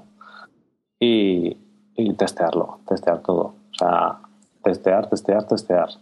No solo, es que nos hemos encontrado que hasta un, un OR, en un OR, la, el segun, la, segunda, la segunda condición que falle de repente sin, sin saber por qué y como eso no estaba testeado, pues eh, no se sabe dónde está el fallo realmente, etcétera. Pero hay que testearlo todo. Eh, en algunos sitios te dicen no hace falta hacer 100% de cobertura de código o, o, es un mito, no sé, o es imposible. Bueno, es muy difícil, pero hay ciertas partes que hasta, aunque tengas 100% de cobertura de código, no estás testeándolo todo correctamente, porque pues eh, se nos dio un caso súper gracioso, que era con el, con la implementación de full text, si tú ponías frases, lo probamos con un montón de frases y textos sí. y funcionaba correctamente. De repente, un texto fallaba, uno, así, sin más, porque existía una palabra, la palabra constructor. Y la palabra constructor eh, es una propiedad que, que, tienen por defecto todos los objetos de JavaScript sí. y ahí petaba. Entonces, aunque tengas 100% de cobertura de código, hay siempre eh, algún caso. Sí, sí, que, que se tengo que dar fuera, eso, eso siempre, sí. Entonces, testear muy importante y cuanto más cubras los test, mejor. Pero también ten en cuenta que nunca es suficiente. nunca es 100%. No tienes seguridad 100%. Sí, lo, Pero bueno, también otro caso curioso, por ejemplo, eh, en, en, Lua, sí. los arrays uh -huh. y los diccionarios son el mismo tipo de datos. Entonces, de Lua pa, eh, mandábamos datos convirtiéndolos en, en, JSON a JavaScript. Uh -huh. Y esto, muy en los comienzos, pues lo probamos, lo probamos, lo probamos, bien, funciona, perfecto. Y cuando una query tenía cero resultados, petaba. Pero ¿cómo puede ser que con resultados funcione y cuando la query no tiene resultados no funcione? Pues es porque el conversor de objeto Lua a JSON, sí. cuando estaba vacío el objeto tabla o el objeto array, como no sabía qué era, porque realmente es el mismo tipo de dato, mm, en vez de convertirlo a array, que era lo que necesitábamos nosotros, un array de resultados, sí. lo convertían en llave llave. Sí, objeto un objeto, ¿no? Un objeto no lo mismo. Pero son situaciones que dices, joder. bueno, pero vamos, luego ya eh, sobre la marcha te vas dando cuenta, vas captando todo sobre la marcha y eso son anécdotas. Uh -huh. Pero bueno, es simplemente para ejemplificar que a veces, aunque tengas 100% de cobertura, no, está, no es suficiente, no estás testeando todos los casos, sobre todo los casos límites, uh -huh. que son los que más problemas te pueden dar. Sí, sí, sí, eso es lo que llaman los corner cases, que o sea, esas combinaciones que no se dan casi nunca, pero el día que se dan, sí. te, la, te, la, pues, te la arman. Mm, exactamente. Bueno, luego, luego también comentabas antes de pasada que estabais utilizando como base de datos eh, principal Redis, ¿no? Uh -huh. Sí. Eh, esto es una cosa que la gente nos pregunta mucho. Pero bueno, eh, ¿por qué Redis? Pues por mil razones. Teníamos experiencia con Redis, es una base de datos muy rápida, eh, pero sobre todo había dos características que nos hacían decantarnos eh, por ella completamente. Primero necesitamos una base de datos eh, que nos diera una fiabilidad, digamos, y una seguridad de que las operaciones que estamos haciendo sepamos cuánto van a tardar. Es decir, eh, o una estimación muy precisa de cuánto van a tardar. Uh -huh. eh, por ejemplo, eh, queríamos hacer, queremos hacer y Backbeam es un servicio en el que tú puedes modificar el modelo de datos en caliente. No necesitas sí. hacer eh, ni, reestructurar, ni hacer un rebuild de las tablas, ni de los índices, ni nada por el estilo. Es todo en caliente. Entonces, si tú modificabas el modelo de datos, tenía que ser instantáneo. No tenía que ser un proceso que parase la base de datos eh, ni nada por el estilo. Tenía que ser inmediato. Entonces, si vas a Redis, vas a los comandos, ves eh, que todos los comandos están documentados eh, en notación o mayúscula y te dice cuánto va a tardar ese comando. O sea, cuántas, digamos, la complejidad computacional de ese comando. Efectivamente, sí. entonces sabemos que lo que estamos haciendo si vas a bloquear la base de datos, no la va a bloquear, cuánto la va a bloquear, etcétera. Y bueno, luego, eh, evidentemente, es una base de datos no SQL, no tiene esquema. Era, para nosotros eh, era ideal porque el usuario tiene que poder modificar el modelo de datos continuamente. Entonces necesitamos una flexibilidad ahí en el modelo de datos que Redis nos la daba. Y, y además, eh, pues eso, la flexibilidad y, y saber la confiabilidad de que cuánto va a tardar cada, cada operación. Y además tiene unos tipos de datos Redis que son muy interesantes para hacer ciertas cosas y además de forma muy rápida. Y como, bueno, Redis es una base de datos en memoria, eh, para cuando la memoria excede tu servidor, estamos integrando Redis con una base de datos clave valor eh, puramente en disco que es eh, RocksDB, que es de Facebook. Pues hemos eh, extendido Redis para añadirle una serie de comandos. Pues datos antiguos irán a, esta base de datos en disco y los datos frescos irán siempre en la base de datos Redis en memoria. Lo cual también nos da una velocidad eh, impresionante de consulta, de, de algo que necesitábamos nosotros, que era que en una aplicación móvil las cosas sean rápidas, porque la gente en el móvil tiene menos paciencia.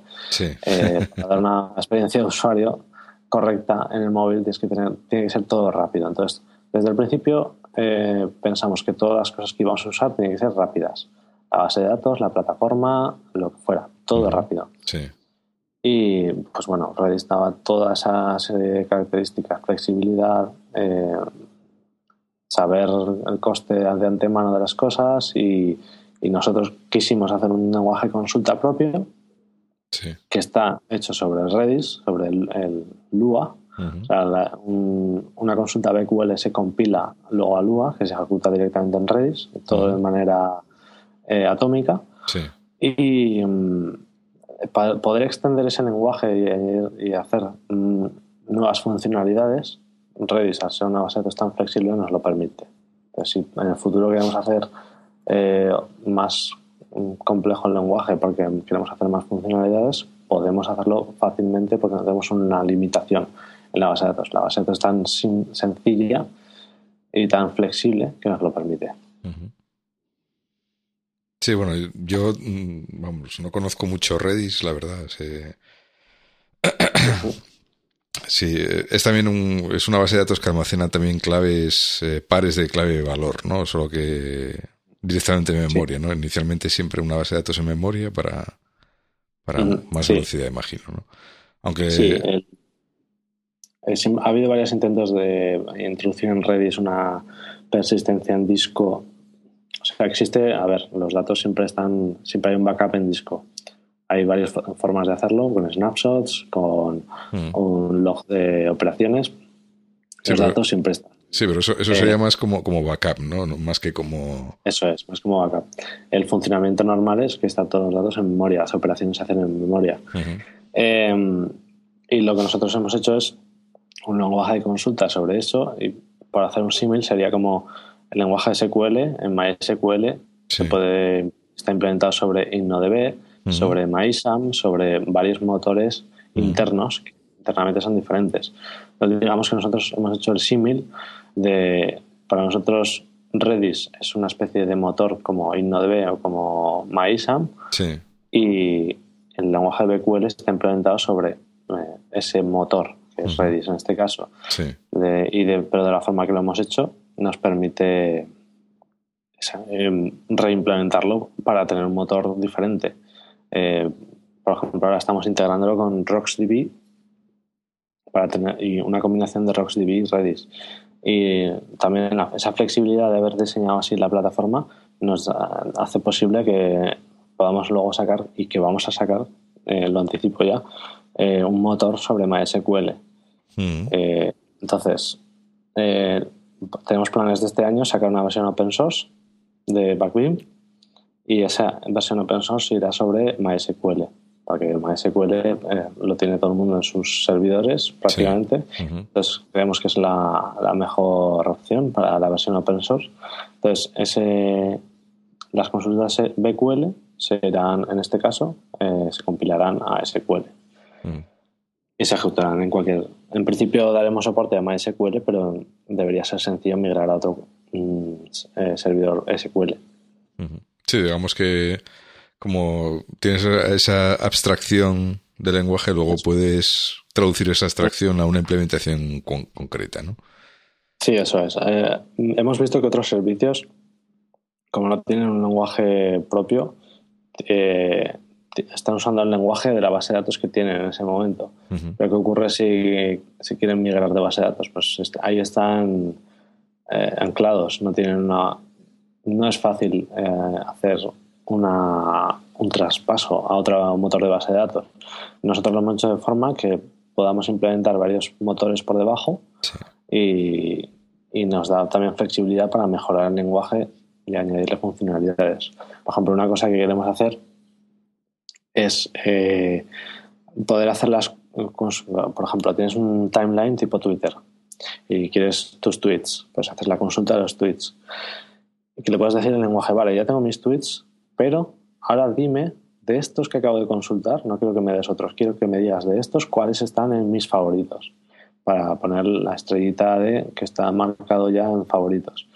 Pues hacer eh, la consulta, el, la query, el where, bla, bla, bla, y luego hacer el group, digamos, grupos de esos datos que ya tienes consultados, agrúpamelos por condiciones externas que tengan en la base de datos. Bueno, cosas por el estilo tenemos diferentes ideas para evolucionarlo, pero bueno, eh, ya se irán viendo.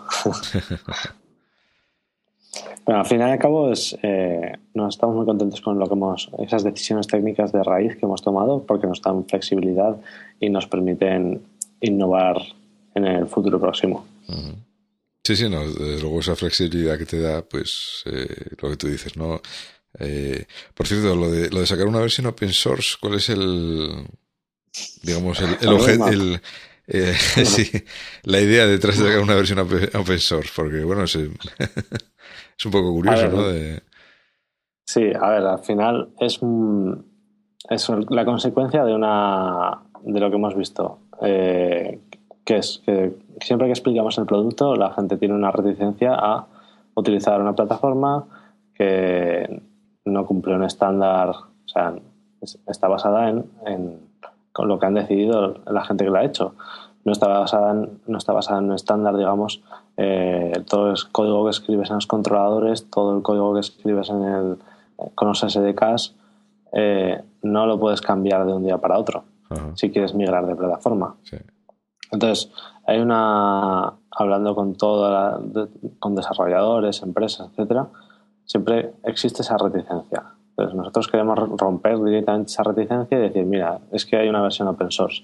Si un día te quieres salir del servicio y lo quieres montar en tus propios servidores o lo que sea, pues aquí tienes esto y ya está. Eh, eso para nosotros lo que pensamos que va a ocurrir es que la gente ya eh, dejará de tener ese, esa reticencia, ese miedo, porque existe una opción. Que usen nuestro servicio hospedado porque se ahorran toda la administración de sistemas y y tenemos una capa de seguridad eh, muy robusta. Eh, ven a, nuestro servicio, eh, pero no te preocupes que si un día estás descontento, puedes salir. Es dar esa opción y quitar ese miedo, básicamente. Y luego, evidentemente, sacar una versión open source pensamos que nos va a dar, pues, ser, aunque, aunque muchísima gente utiliza solo la versión open source. eso nos trae a nosotros eh, ser más conocidos en, a nivel mundial y, y gente que quiera innovar y tenga ideas y sugerencias que pueda también eh, colaborar en la versión open source y eh, quién sabe, igual eh, cosas que se desarrollan en la versión open source nos dan pie a nuevas funcionalidades también en la versión hospedada.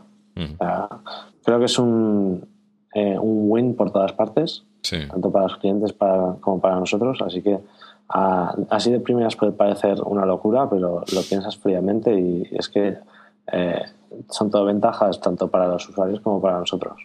Sí, sí, sí, por eso te lo decía, ¿no? Porque por un lado parece que como que estás dando las puertas de tu negocio, las llaves de tu negocio, a cualquiera que pasa por la calle, y dices, toma, mira, esto, esto que hago aquí, mira, está, se hace así.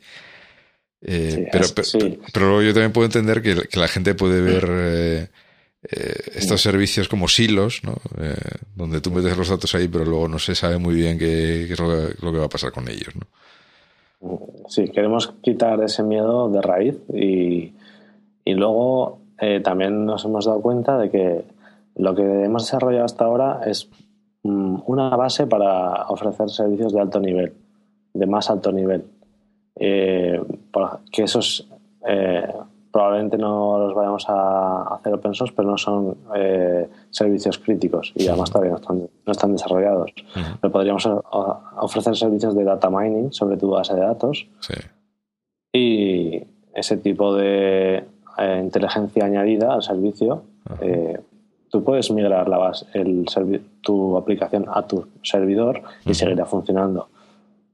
Si no tienes esos servicios añadidos, pues bueno, tu aplicación sigue funcionando pero queremos trabajar también en eso, eh, en que lo que hemos hecho hasta ahora será una base para luego ofrecer eh, más valor añadido. Y que ese valor añadido sea lo que la gente eh, quiera pagar estando hospedados en backbeam.io y no en la versión gratuita open source hospedada por ellos mismos. Y bueno, y luego la despreocupación de poder ir a dormir y no tener que despertarte porque si se cae el servidor o no, o se queda sin memoria el disco, etcétera. Eh, eso es también lo que la gente. Eh, nuestro lema siempre ha sido enfócate en lo que sabes hacer y despreocúpate de la infraestructura. Eh, eso es lo que vamos a seguir ofreciendo siempre. Es tú enfócate en lo que te gusta hacer y nosotros nos encargamos de la infraestructura. Hmm. Eso es lo que vas a conseguir siempre con la versión hospedada. Sí, sí, además era un poco lo que también comentaba al principio de temas de, pues eso, de eh, infraestructura, escalabilidad, etcétera, pues que claro, si, si eso no te lo soluciona nadie, lo tienes que solucionarlo tú y, y, eso implica eso, llamadas, alarmas a las 3 de la mañana, porque tu instancia de, de no sé qué se ha caído o lo que sea, ¿no? Sí, a, mí, a nosotros lo que nos encantaría con esta versión open source es que eh, Backview se convirtiera en un estándar de facto para desarrollar backends, eh, para desarrollar tus aplicaciones sobre un backend, eh, y nosotros ser el principal proveedor de esa plataforma hospedada. O sea, al fin y al cabo, tú cuando hay miles de servicios que tú podrías instalar en tus máquinas, pero tú prefieres tenerlos en otras máquinas para no tener que estar día a día controlando backups, monitorizando servidores o lo que fuera. Es decir, nosotros nos convertiríamos en el proveedor de referencia de ese estándar de facto y eh, la evolución nuestra sería ofrecer servicios añadidos sobre toda esa infraestructura. Sí, sí, sí, no, me parece muy, un plan muy razonable, vamos. Es lo que vamos a intentar hacer este año con la versión open source y pensamos que, vamos, fríamente es, es un win para todas partes. Sí, sí, no, desde luego. Además, eso es lo que tú dices. Probablemente rompería también muchas reticencias desde el punto de mm. vista de meterse en un, en un sitio cerrado que no sabes cómo funciona, etcétera. Pues el tener una vía de salida limpia, ¿no? Como, por decirlo de alguna forma, que, que si algo pasa, puedes sacar tus, no solo tus datos, sino también reaprovechar la inversión que has hecho en ese API de, de Backbean y poder sacarlo fuera y pues eh, y hostearlo en, por tu cuenta en otro sitio sin, sin, tener que tocar nada de, lo que hayas hecho, pues es una, una vía de escape para si alguien quiere, se siente más tranquilo teniéndola, ¿no? Pues poder tener esa vía, ¿no? Sí, y además el tema de, datos y confiar en empresas, en terceras empresas, etcétera, también es un tema que creo que cada vez va a estar más candente, más eh, en las conversaciones del día a día. Eh, que si Facebook, que si Google, cuántas cosas saben de mí, qué están haciendo con los datos. para, para, nosotros el negocio no es utilizar tus datos, para nosotros el negocio es ofrecerte una herramienta. Y tus datos están seguros, y, pero entendemos que existe esa reticencia. Y, bueno, y hace dos semanas o tres semanas, un proveedor de backend as a service lo compró PayPal y van a dejar de dar servicio. Y todos los desarrollos que se hayan hecho con ese backend desaparecen. O sea, o los, o los reimplementas completamente o ya, ya van a dejar de funcionar. Entonces, sí que hemos tenido usuarios que nos han dicho, oye, que, ¿qué pruebas tengo yo de que no me va a pasar lo mismo con, con Backbeam? sí, sí, o que no te preocupes. Sí, que un día os canséis y cerréis la empresa y me dejéis aquí con una mano delante y otra detrás, ¿no? Sí, o yo que sé, que no tengan miedo de que Backbeam sea, sea absorbido por otra empresa y decidan que, que solo les interesa la tecnología pero no el producto. Eh, y desaparezca el producto. Pues que no que tenga, eso, no va a ocurrir, o si ocurre, eh, vas a tener la opción de instalarte la versión open source y todo va a seguir funcionando. Eso es. Muy bien.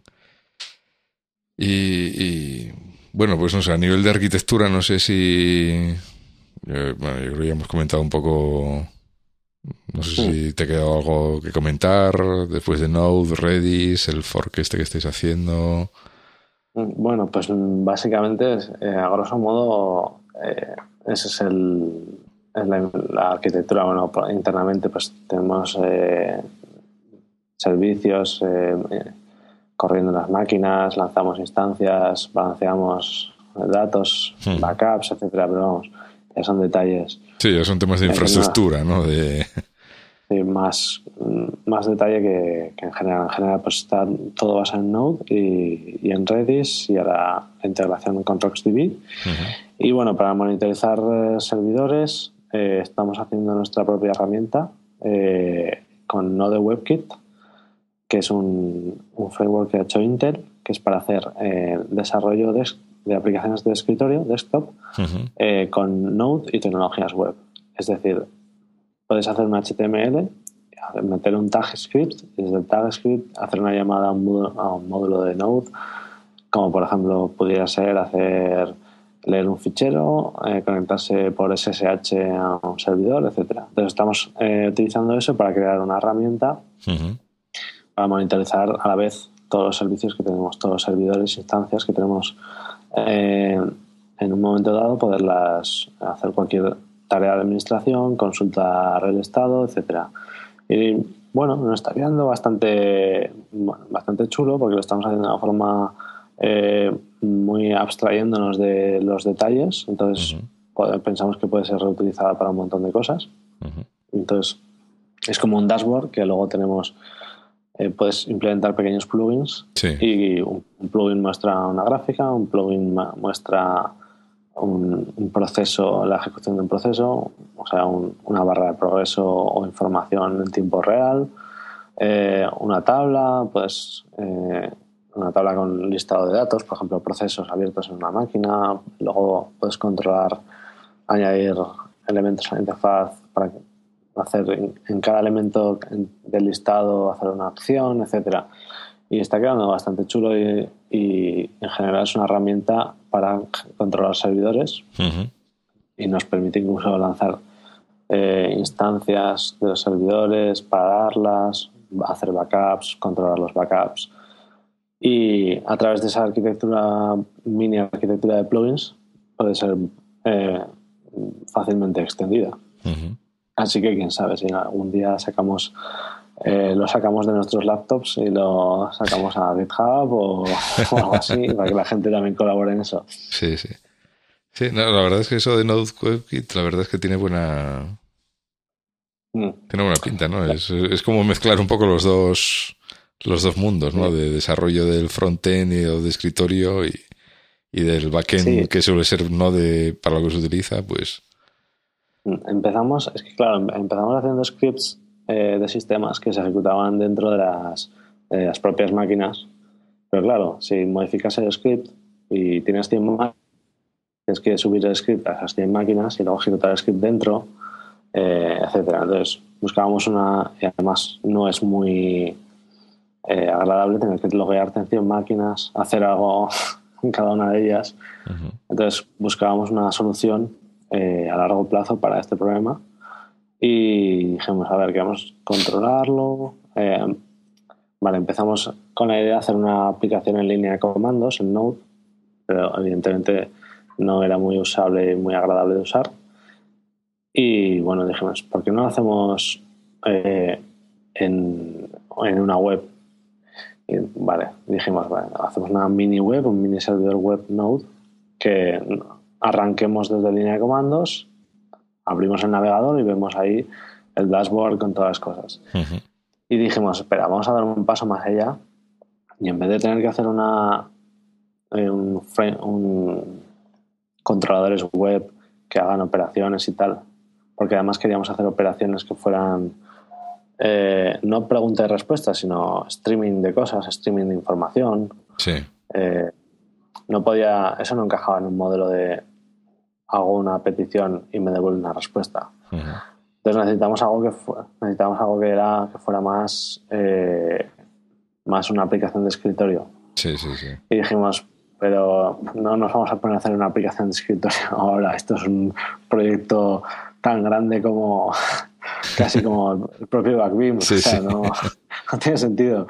Y dijimos, espera, que si cogemos esto, Node WebKit, que, que está por ahí, está funcionando y es, es estable y es, está maduro, estamos cogiendo lo mejor de los dos mundos. La, la, rapidez de desarrollo que podemos tener en desarrollo web frente a una aplicación nativa de escritorio y todo lo que ya tenemos de scripts de sistemas hechos en Node, lo podemos integrar directamente. O sea, y dijimos, eh, pues hemos dado el clavo, o sea, esto es lo que necesitamos. Sí, sí, sí. Hoy ya fuimos abstrayendo eh, y para poder hacer nuevas funcionalidades más fácilmente hasta que hemos, dicho, oye, esto está, está tomando una forma interesante. Pero bueno, ya veremos lo que hacemos. Pero sí, está, está quedando, la verdad es que muy bien.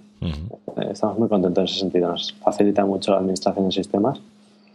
Eh, es de nuevo eh, la filosofía con la que empezamos Backbeam. Es vamos a quitar todos los obstáculos que hay en el camino para hacer las cosas más rápido, sencillo y no tener que perder tiempo en detalles de implementación y, cosas puntuales.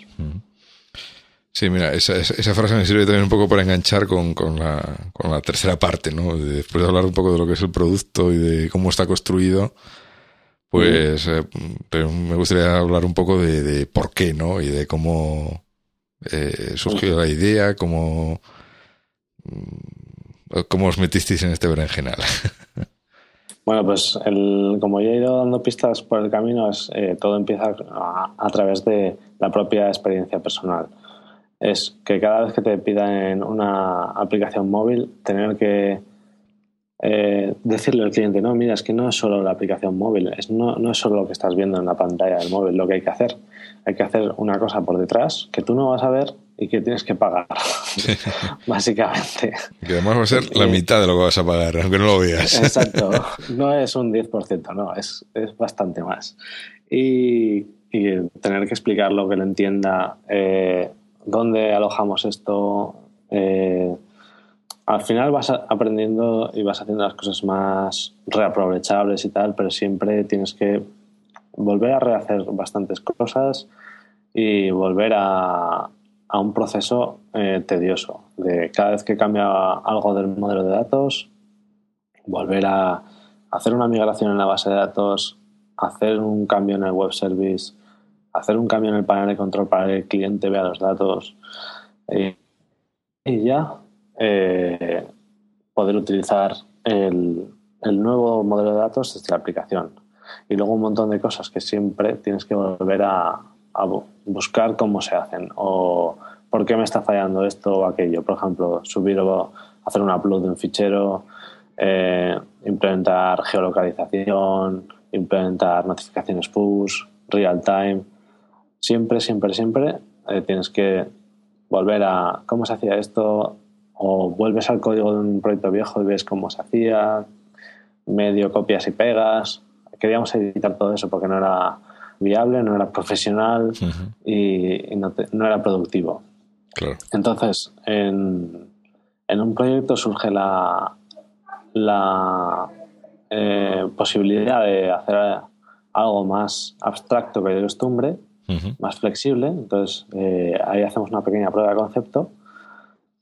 Eh, por ejemplo, todo el modelo de, base de datos lo metimos descrito en un JSON y las consultas se hacían a través de ese JSON, eh, o sea, a partir de ese modelo de datos escrito en JSON, etcétera. O sea, le dimos una vuelta, una prueba de concepto, vimos que simplemente haciendo eso ya era algo reutilizable para proyectos futuros, aunque no fuera del todo amigable todavía, porque era editar un JSON y algunas cosas más, pero ya era un paso que nos hacía ver que lo que habíamos hecho antes, que era la forma estándar de hacer las cosas, la forma estándar, era, no era productiva y se podía mejorar, y mucho.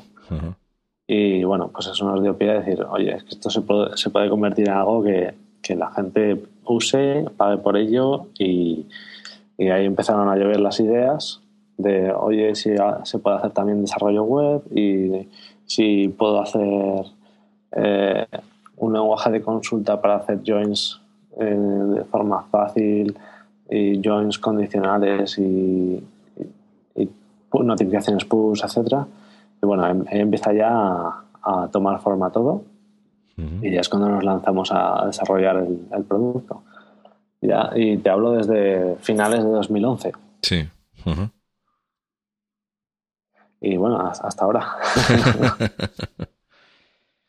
que ya el producto eh, ya ha tomado forma, está maduro, gente utilizándolo, eh, nos conocen en todos los rincones del mundo y bueno, ahora es cuando queremos dar el paso a, bueno, a, intentar eh, crecer y crecer y crecer. Ahora es cuando la plataforma creemos que está suficientemente madura como para eh, salir al mercado y enfocarnos mayor parte del tiempo en, en marketing y bueno, y bueno, seguir desarrollando eh, evidentemente funcionalidades, pero dedicarle una buena parte de tiempo a marketing. Eh, durante los últimos meses hemos estado haciendo desarrollos para terceros utilizando Backbeam, lo cual nos ha servido para, para ver eh, los puntos fuertes, puntos mejorables, y ahora es cuando vamos a salir a la calle a, dedicarnos a marketing fundamentalmente. a dar de conocer un poco más el producto, ¿no? Eso es, eso es. Porque hasta ahora el tema de, de financiación del, de lo que habéis hecho hasta ahora ha sido mm, de vuestro propio bolsillo. Eh, ¿Habéis tenido inversores eh, eh, capital de riesgo, cosas así? Porque bueno, por dejar claro que bueno, no es solamente que, que vosotros queráis comer, es que luego pues un servicio de estas características pues requiere también unos costes de, de infraestructura principalmente de servidores eh, conectividad etcétera que no son que no son pequeños vamos no sería no sería el primer servicio que se tiene que, que cerrar las puertas. Estoy pensando en Everpix por ejemplo que por no poder hacer frente a la factura de, de Amazon de, de todo el coste de infraestructura de por, por, todo lo que estaban gastando de almacenamiento, etcétera, ¿no? Bueno, pues eh, hasta ahora hemos, eh, nuestra financiación ha sido 100% recursos propios. Eh, nos tomamos un tiempo de importante de desarrollos 100% enfocado en Backbeam y como te digo, estos últimos meses hemos estado haciendo desarrollos para terceros basados en Backbeam, lo que nos ha podido nos ha dado también financiación, haciendo, compatibilizando el propio desarrollo de Backbeam con desarrollos para terceros basados en Backbeam. Pero sí que hemos tenido inversores que nos han preguntado si estábamos interesados en, hacer alguna ronda de financiación, que, si, que les avisásemos porque ellos estaban interesados, etcétera. Pero no, en este punto de momento no, no creemos que vamos a ser rentables eh, en cuanto en unos meses. Y, y queremos ser una empresa eh, tener libertad de decisión y libertad de movimientos y libertad de, de, nos queremos parecer digamos a 37 Signals y, no a otras empresas. Queremos ser tener libertad cierta libertad etcétera. Y bueno yo personalmente en una empresa anterior eh, recibimos inversión y bueno, no salió bien la empresa, pero no por el tema de inversión, ni mucho menos, o sea, no, tuvo que ver, pero la forma de llevar la empresa es una forma diferente. O sea, yo en parte estoy de acuerdo con una afirmación que leí hace poco, es que cuando una empresa, cuando te invierten en una empresa, tu cliente deja de ser tu cliente, tu cliente pasa a ser otra empresa más grande que te compre, porque tus inversores buscan un éxito, buscan, compran acciones para venderlas luego más caras. O sea, no hay más.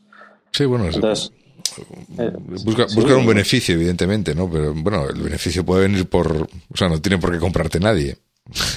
Tú puedes tener beneficios porque tienes éxito y consigues beneficios, ¿no? Evidentemente, que te compre una empresa mayor puede ser un camino más rápido hacia, hacia esos beneficios gordos, ¿no? Sí, pero eh, un inversor, que no es, no es malo lo que estoy diciendo, es, es eh, un inversor es un inversor y es su, forma de, hacerla, eh, de hacer dinero, no tiene ni, ni, nada de malo ni, ni, nada, nada que ver con, con, hacer el mal, ni nada por el estilo, pero un inversor compra acciones y las quiere vender, evidentemente, luego. Y lo que se define como éxito suele ser vender por 10 las acciones. Entonces, Solo hay dos formas eh, en la práctica de hacer eso, y es que te compre una empresa más grande o salir a bolsa. si la empresa tiene beneficios, normalmente no se reparten dividendos. Que ahí sí que tendría beneficios el, inversor, pero muy pocos. Y, y, no, y, vamos, casi sería una limosna, al inversor no le interesa eso. Eh, y normalmente tampoco se reparten dividendos porque en una empresa tecnológica lo que te interesa es reinvertir sí, dinero. Sí, sí.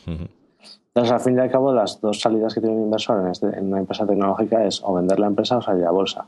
Como no creemos que vaya a ocurrir eso a corto plazo, pues tampoco nos interesa tener inversores que quieran, que busquen eso.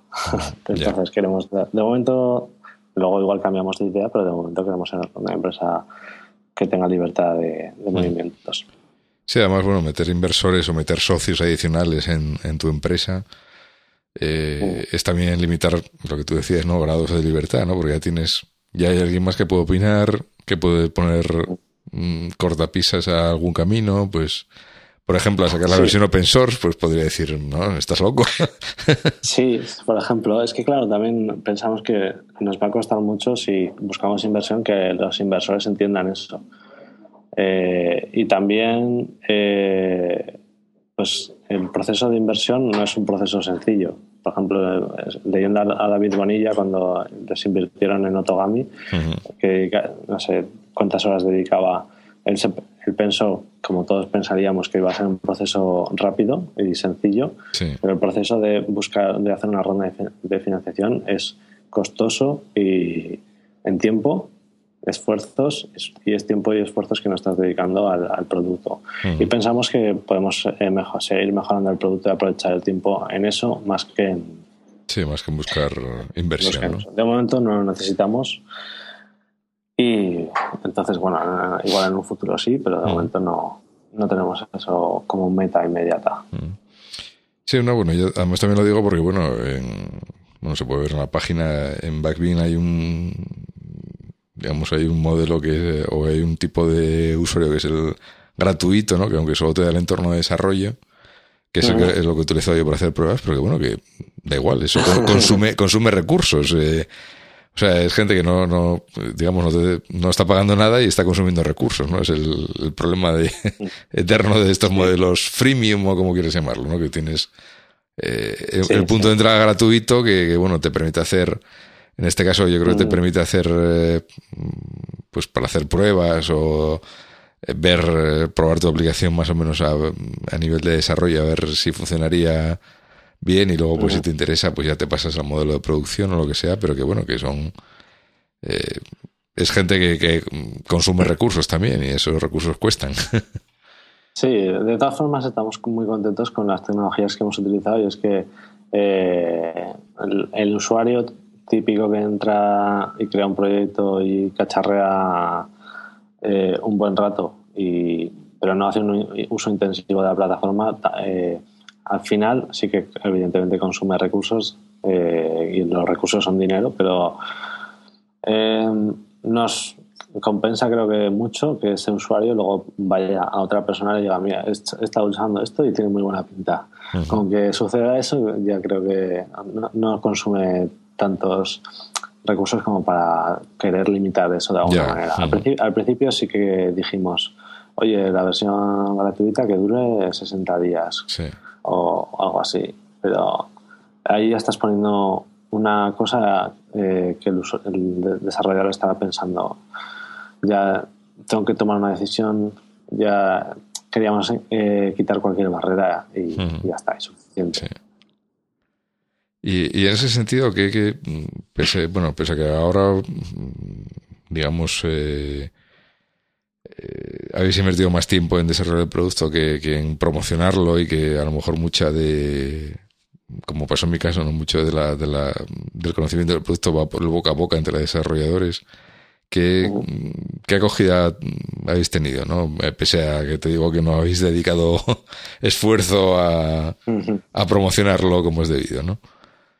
Pues la verdad es que tenemos casi, te podría decir que creo casi 900 usuarios registrados y de todas partes del mundo, eh, Estados Unidos, Australia, Reino Unido, resto de Europa, em, Sudamérica también, Singapur, vamos, en todas las esquinas del mundo tenemos usuarios y, y nos han ido ayudando este tiempo a, a ir encontrando casos de uso que no, no contemplábamos o, no le damos tanta importancia o, y, vamos, en todas partes del mundo, todo el mundo que nos ha que nos ha contactado para preguntarnos dudas de soporte, lo que sea, eh, lo primero que nos decían, oye, antes que nada, genial lo que estáis haciendo y esta herramienta es estupenda y ¿por qué no existía antes?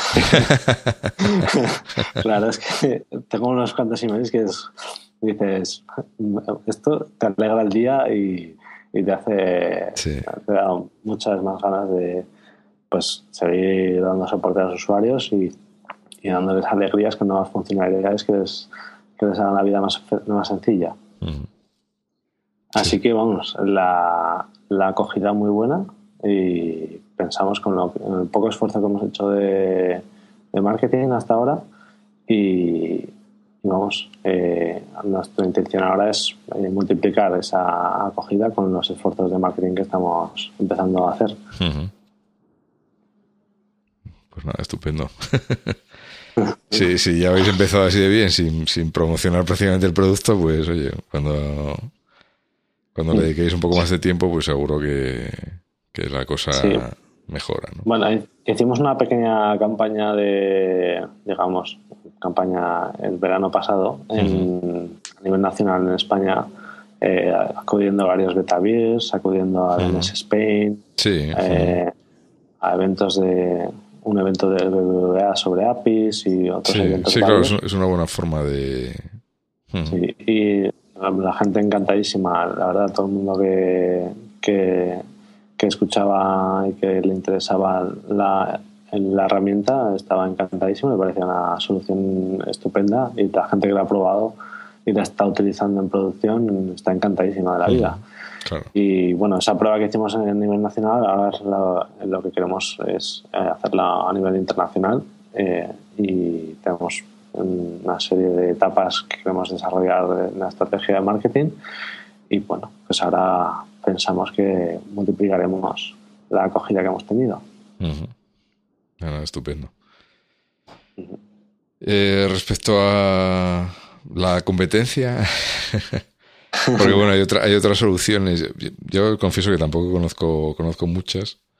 Sí que he visto alguna, pues por ejemplo, precisamente, pues a lo mejor eh, eh, de lo que tú dices, ¿no? Pues a lo mejor de ver conferencias de eh, de otras cosas. Pues por ejemplo, hace poco fue la conferencia de Angular JS y había una charla que era también de un, de un producto así similar que se integraba con Angular y tal. Pero, pero bueno, que tampoco tengo muy claro qué es lo que, qué productos hay o qué. ¿Tú eso, eso pues ¿cómo, lo ves? Eh, lo que ofrece la pues, competencia. eh, pues hay bastantes, hay bastantes eh, servicios similares, pero los más similares y más populares podrían ser Parse, eh, Kimbay y StackMob. Y StackMob es el que te comentaba que hace, si, entráis en la web, stackmob.com, eh, los ha comprado PayPal y van a dejar de dar servicio dentro de, no sé, dos meses o algo así. Y luego está Parse, que fue comprado por Facebook por 85 millones de dólares. Es, Parse es el más parecido, digamos, a Backbeam, pero se enfoca sobre todo a móvil.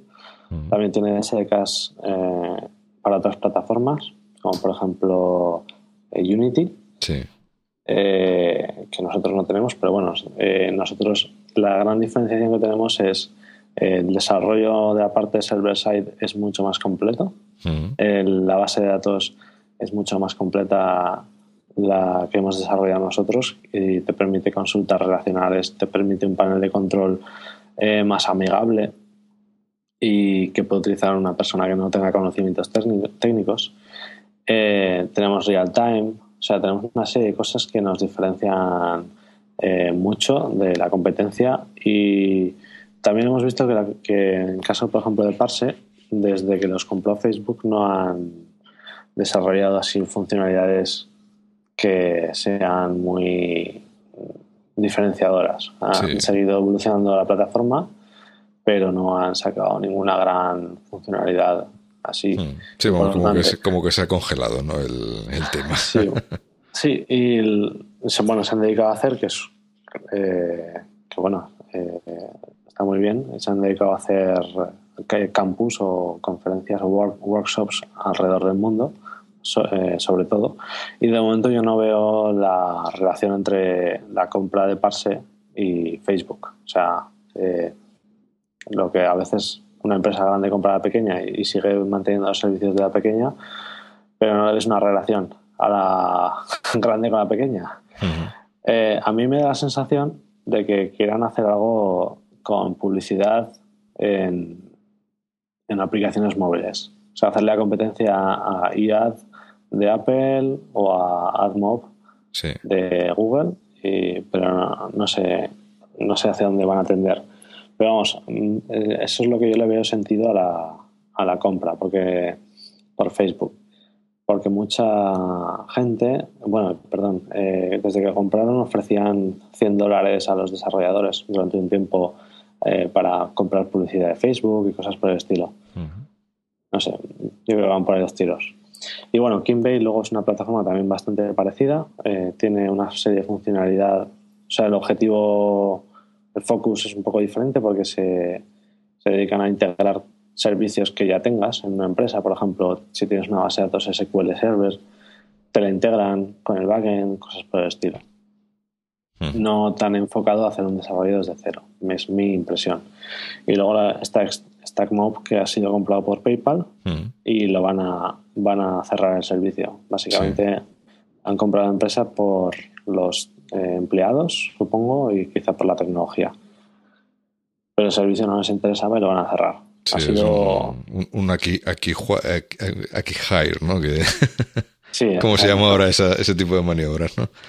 Sí, exacto. Eh, no les interesa el producto, pero han comprado la empresa y todos los empleados se van a poner a trabajar en PayPal. Y, Firebase, por ejemplo, que fue la demo esta que había, visto con Angular, que, bueno, no sé si, creo que entra más o menos dentro de la misma categoría, ¿no?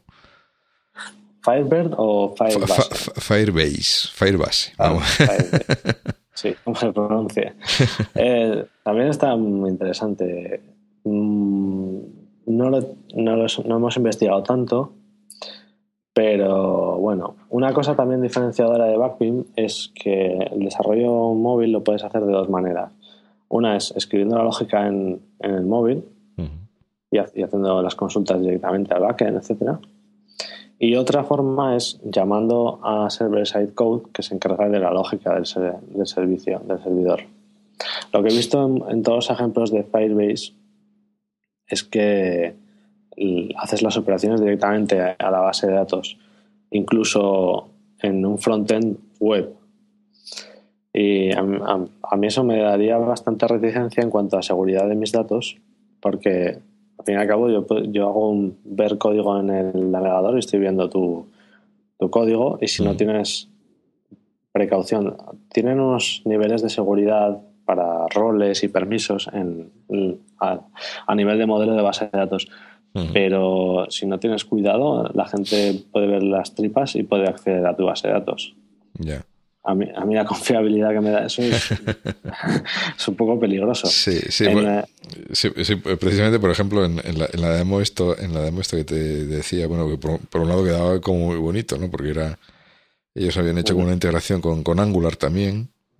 Eh, yo tampoco conozco muy bien Angular, pero bueno, por lo, por lo que entiendo de lo que sé de Angular, pues Angular te hace como una eh, del modelo, de la vista que tienes en pantalla, pues te, actualiza el, el, modelo que tienes en memoria, te lo actualiza en tiempo real, incluso según el usuario va escribiendo. Bueno. Y entonces esto es lo que han hecho, pues ha sido una integración con Angular, de forma que lo que lo que se va cambiando en memoria, pues al, mismo tiempo lo van enviando ellos al, al backend, ¿no? Entonces tenía una demo que así vista quedaba muy espectacular, que era según el tío iba escribiendo en la página en, en, la, en el frontend, en la página de prueba que tenían, pues veías cómo se iba actualizando los datos en el panel de control, ¿no? Eh, también tiene una, un interfaz de administración, un panel de control, y entonces veías allí que se iba actualizando, ¿no? Entonces, es lo que en, la, en, la, demo queda muy bonito, pero, pero bueno, luego es lo que tú dices, ¿no? Que también tiene su, Sí, su handicap. sí, la verdad es que las demos eh, son bastante impresionantes y también hay un, framework open source que no, bueno, salió hace tiempo, no sé si ha seguido desarrollándose, que se llamaba DeployD, DeployD. Era muy parecido a Firebase y, era eso. Eh, el tío abría en un screencast, abría la consola de, de Chrome para escribir JavaScript y empezaba a hacer consultas ahí directamente a la base de datos. Y dices, wow, qué pasada. Pero luego se lo piensas y dices que estás haciendo las consultas a la base de datos ahí y cualquiera puede ver el código de, tu frontend. Claro, claro. sí, sí, sí. Que, luego precisamente una de las razones también de poner un backend es también encapsular un poco cómo accedes a la información, ¿no? Precisamente, para, para que no sea ahí barra libre y que todo el mundo pueda entrar ahí y hacer la consulta que quiera.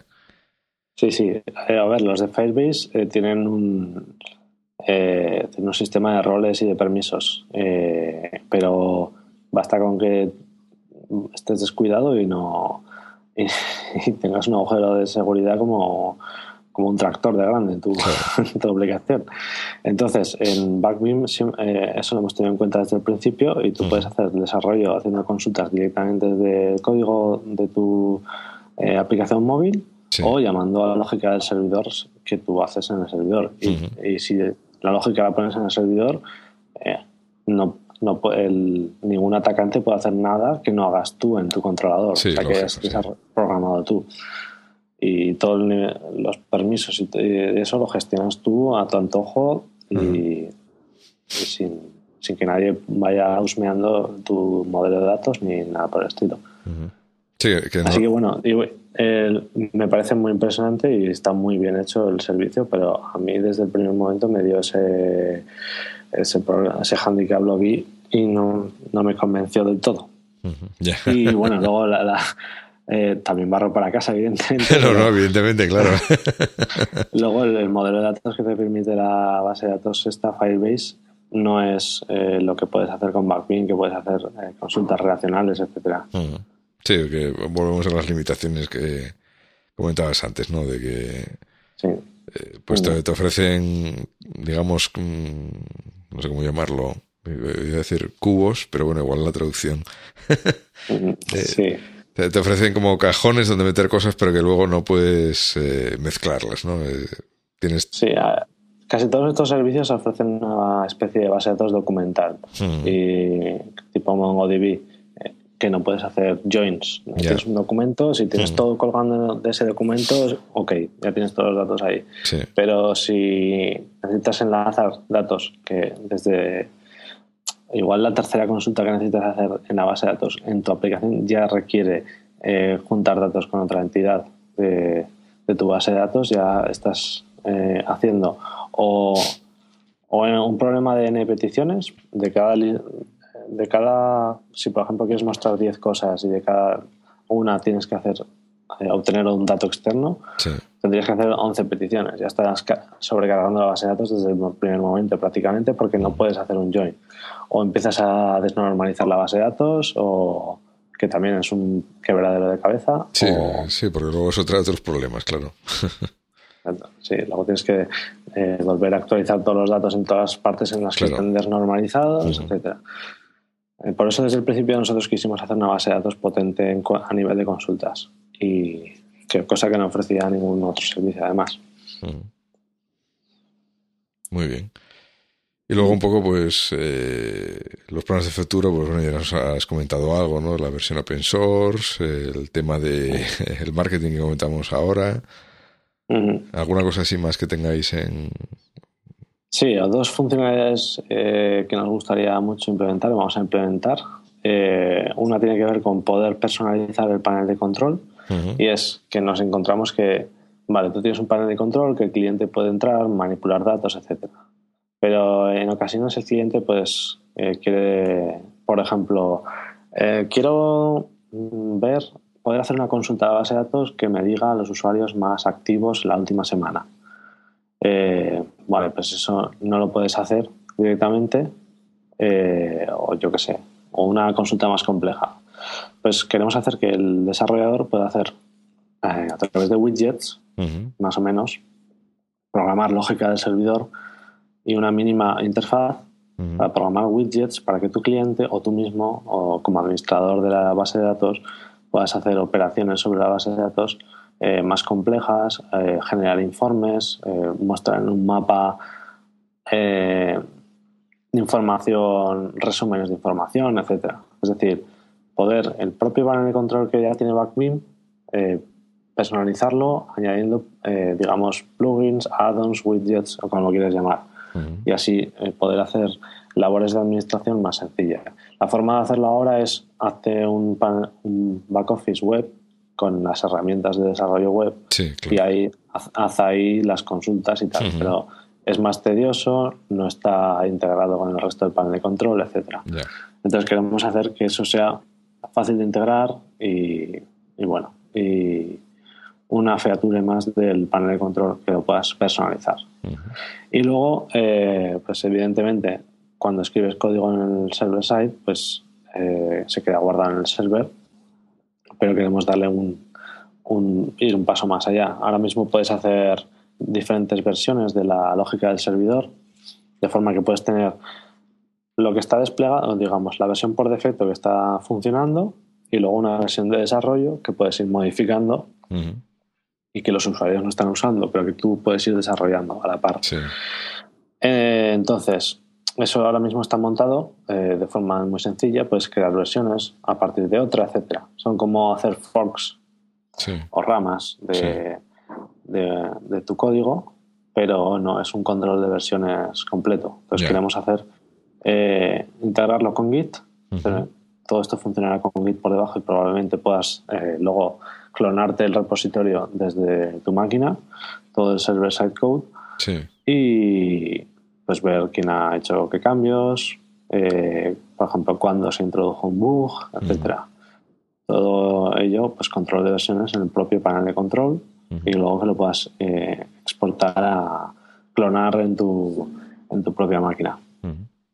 Sí, sería también otra bueno. forma, otra forma de garantizar que luego puedes sacar el código si sí, también, ¿no? también. Claro. Como backup o para ver quién ha Mm. hecho qué cambio, cuándo Sí, se sí, hizo bueno, tal es- eh, cambio. claro, eso, eso aparte de todas las ventajas que te daría Git o, bueno, en general un sistema de control de versiones Sí, eh, normal, es. ¿no? Eh, Eso es, eso es.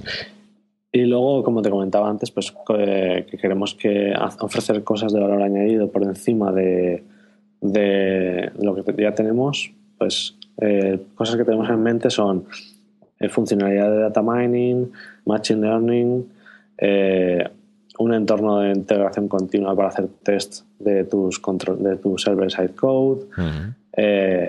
bueno, son cosas que tenemos en mente. Hemos hecho ciertos, cierta experimentación y todavía las tenemos que madurar, pero bueno, son las posibles vías por las que vamos a ir desarrollando funcionalidades. No, no suena nos quedan cosas interesantes por hacer. no, no, os queda mucha tela que cortar porque todas las cosas que me has hablado que, eh, estáis haciendo, que están en el tablero de diseño, que se tal, vamos, no sé cómo lo tenéis horas, en el día. también queremos demostrar que, pues que no, eh, nos, o sea, digamos que Parse se estanca un poco. Eh, Kimbay, que es la también competencia, tampoco eh, ha sacado muchas novedades nuevas. Eh, Stack Mode desaparece. Pues queremos, eh, creemos que ya tenemos cosas claramente diferenciadas y mejores en muchos aspectos a la competencia, pero queremos dar un paso más y decir, no, es que somos, estamos eh, ofreciendo cosas muy diferenciadoras y muy concretas que otros no, no tienen. Ni se han planteado creemos desarrollar. Sí, o que incluso les costaría tiempo eh, poneros a, ponerse a ese nivel, al mismo nivel que vosotros. Sí, eso es. No, no, pues bueno, desde luego la, innovación es una buena estrategia también de, de negocio, ¿no? De, poder eh, ofrecer muchas más cosas que ofrece la competencia pues seguro que también es una buena, una buena carta de presentación. Sí, por ejemplo, y además en el tema del data mining, machine learning, es una cosa que también, de nuevo, a los desarrolladores les cuesta, o sea, pocas veces he visto yo integrar eso de forma eficaz en un, en un, desarrollo y darlo de una forma sencilla eh, sería un punto de inflexión en cuanto a muchas startups o muchos desarrollos de aplicaciones. Mm. Eh, poder tener insights de tus datos casi desde el minuto cero. Eh, implementar, por ejemplo, un motor de recomendación y que la gente lo pueda utilizar inmediatamente. Eh, no sé, poder dar un, un, salto de calidad en tus, en tus aplicaciones y saber evolucionar tu, tu negocio, tu aplicación, por el uso que se le está dando, etcétera. Sí, sí, sí. sí. ya, ya, no solo ayudar en el desarrollo, sino sería ayudar en, en la estrategia de tu aplicación o de tu empresa. claro. Un paso más allá. bueno, Alberto, pues vamos, yo creo que ya hemos... Eh, que quieres comentar alguna cosa más que se, que se te quede en el tintero, pero... Pues no sé, ya creo que he hecho un poco de exhibicionismo mostrando planes de futuro y, nada, agradecerte mucho eh, estar aquí en este podcast, que me mm. des la, oportunidad de estar aquí, mm. que nos escuche mucha gente y cualquier sugerencia que pueda dejar la gente en los comentarios será bienvenida. Mm. Sí, sí, no, desde luego. Yo, eh, yo no es por hacer, hacerte publicidad ni nada por el estilo, porque no tal, pero yo sí animaría a la gente que si tiene un poco de curiosidad, se haga una cuenta, una cuenta gratuita, lo siento, que te gaste un poco, unos pocos recursos más del servidor, que tampoco. no pasa nada. ¿eh? Si estáis es porque. Sí, sí, y, que le echéis un vistazo, porque la verdad es que eh, yo no es por hacer la pelota, Alberto, pero es simplemente entrar en el panel de control se ve que, que, destila calidad por los cuatro costados. Vamos, eh, es de esas cosas que entras y dices tú, esto está bien hecho, vamos, no. Luego, pues habrá, habrá cosas que a lo mejor pues te encajen mejor o peor y tal, pero simplemente ya entrar en el, en el panel de control y en el interfaz de desarrollador y cómo están montadas las cosas y tal. La verdad es que se ve que es un mm. producto bien hecho, redondo y que, y que aspira a ser un, un gran producto, ¿no? Entonces, eh, ya te digo, no es por hacerte la pelota, es simplemente lo que mis impresiones como desarrollador cuando he entrado a hacer las pruebas y tal. O sea que a, los que nos escucháis, realmente os animo a que le echéis un vistazo porque, porque bueno, a lo mejor pues en, un futuro, si no ahora, quizás en un proyecto futuro, pues si os solucione la papeleta y, y, es un, bueno, oye, pues mejor, mejor un producto español que otro hecho por ahí, ¿no? Vamos a pues potenciar aquí el, el pues desarrollo patrio. claro que sí. Eh, además, acabamos de, sacar una funcionalidad nueva, eh, que es una consola, digamos, de, para poder probar tu server-side code directamente desde el panel de control. Puedes poner una URL, a qué, a qué path quieres hacer la petición, si quieres cambiar headers de la petición, etcétera, y te sale la, propia petición por consola, digo por consola, por eh, en una parte a la derecha, y puedes depurar eh, tus propios controladores server-side code sin salir ni siquiera del navegador. Oh, es joder, fantástico eso. sí, sí. Vamos, que me suena que es que no, no lo recuerdo, pero eh, yo creo que hay un producto específico para hacer eso, para hacer eso, ¿no? Es que me suena mucho un producto que ahora no me acuerdo cómo se llama, que es APG puede ser. Sí, sí. Algo así, es justo para, para hacer eso, ¿no? Para probar nosotros lo hemos implementado en el propio panel de control y, además puedes simular que un usuario está logueado. Puedes elegir un usuario de tu base de datos y simular que está logueado, hacer la petición. Así, por ejemplo, dices, eh, no sé por qué esta petición está devolviendo a este usuario solo esta información. Entonces, pues, seleccionar ese usuario y probar la petición y depurarla desde ahí.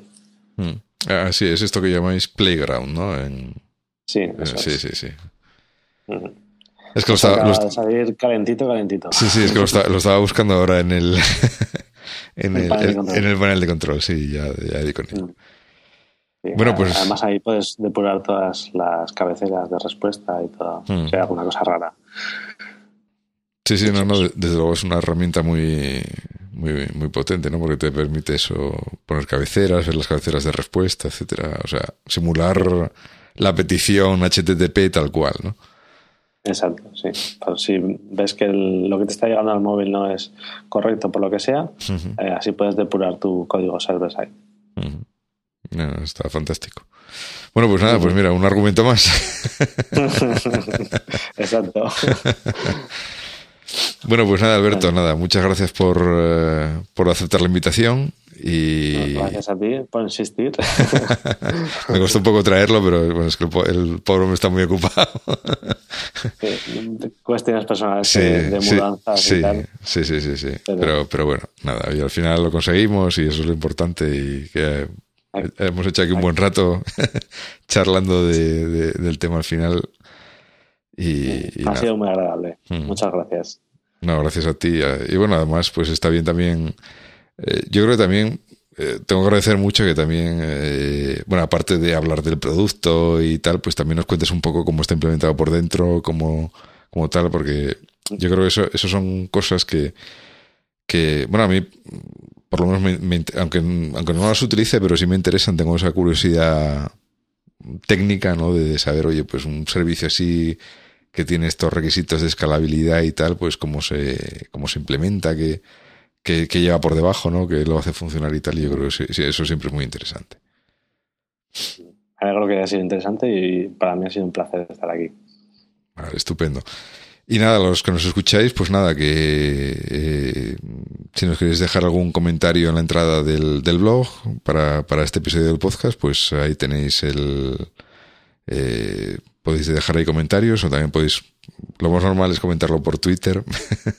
hoy en día, o sea que también a mí, a Alberto o a, o en la, o en la, bueno, o a We Developers en, en Twitter podéis dejar ahí los comentarios que queráis también y, nada, que serán bienvenidos y, seguro que, de interés también para Alberto, pues eh, algún comentario que pueda hacer la gente sobre el producto, si lo probáis, pues también, oye, si lo probáis, si queréis comentar algo, pues también fantástico, ¿no? Estaremos atentos a los comentarios por Twitter y por, el blog. y, bueno, nada más. Eh, comenté el otro día por Twitter que ya tenía cerrado eh, el cupo para marzo de podcast, o sea que este mes conseguí ya planificarlo bastante bien. Hablaremos de.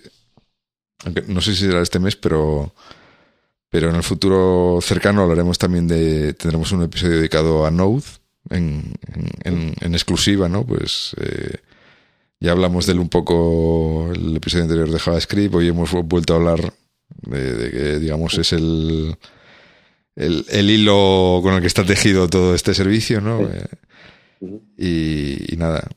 además es un tema que curiosamente me ha pedido mucha gente. Hay un, hay un Además, desde que arranqué el podcast, yo creo que hay gente que me lo lleva pidiendo desde, desde hace dos años. Hablar de Node, te, juro que hay un interés tremendo por, por el tema de Node. Eh, y, bueno, pues. que es una plataforma que va a crecer mucho. Mm. Ahora PayPal, LinkedIn, Yahoo lo están usando mucho. Sí. Y va a crecer, va a crecer mucho en los mm. próximos años. Sí, sí. Entonces espero que en breve, en breve, no es por meter presión a quien aquí se presentó voluntario para hablar de Node, pero en breve, en breve tendremos ese episodio por fin y tal. Y, bueno, luego a partir de ahí pues ya veremos a ver de, también alguna cosita más.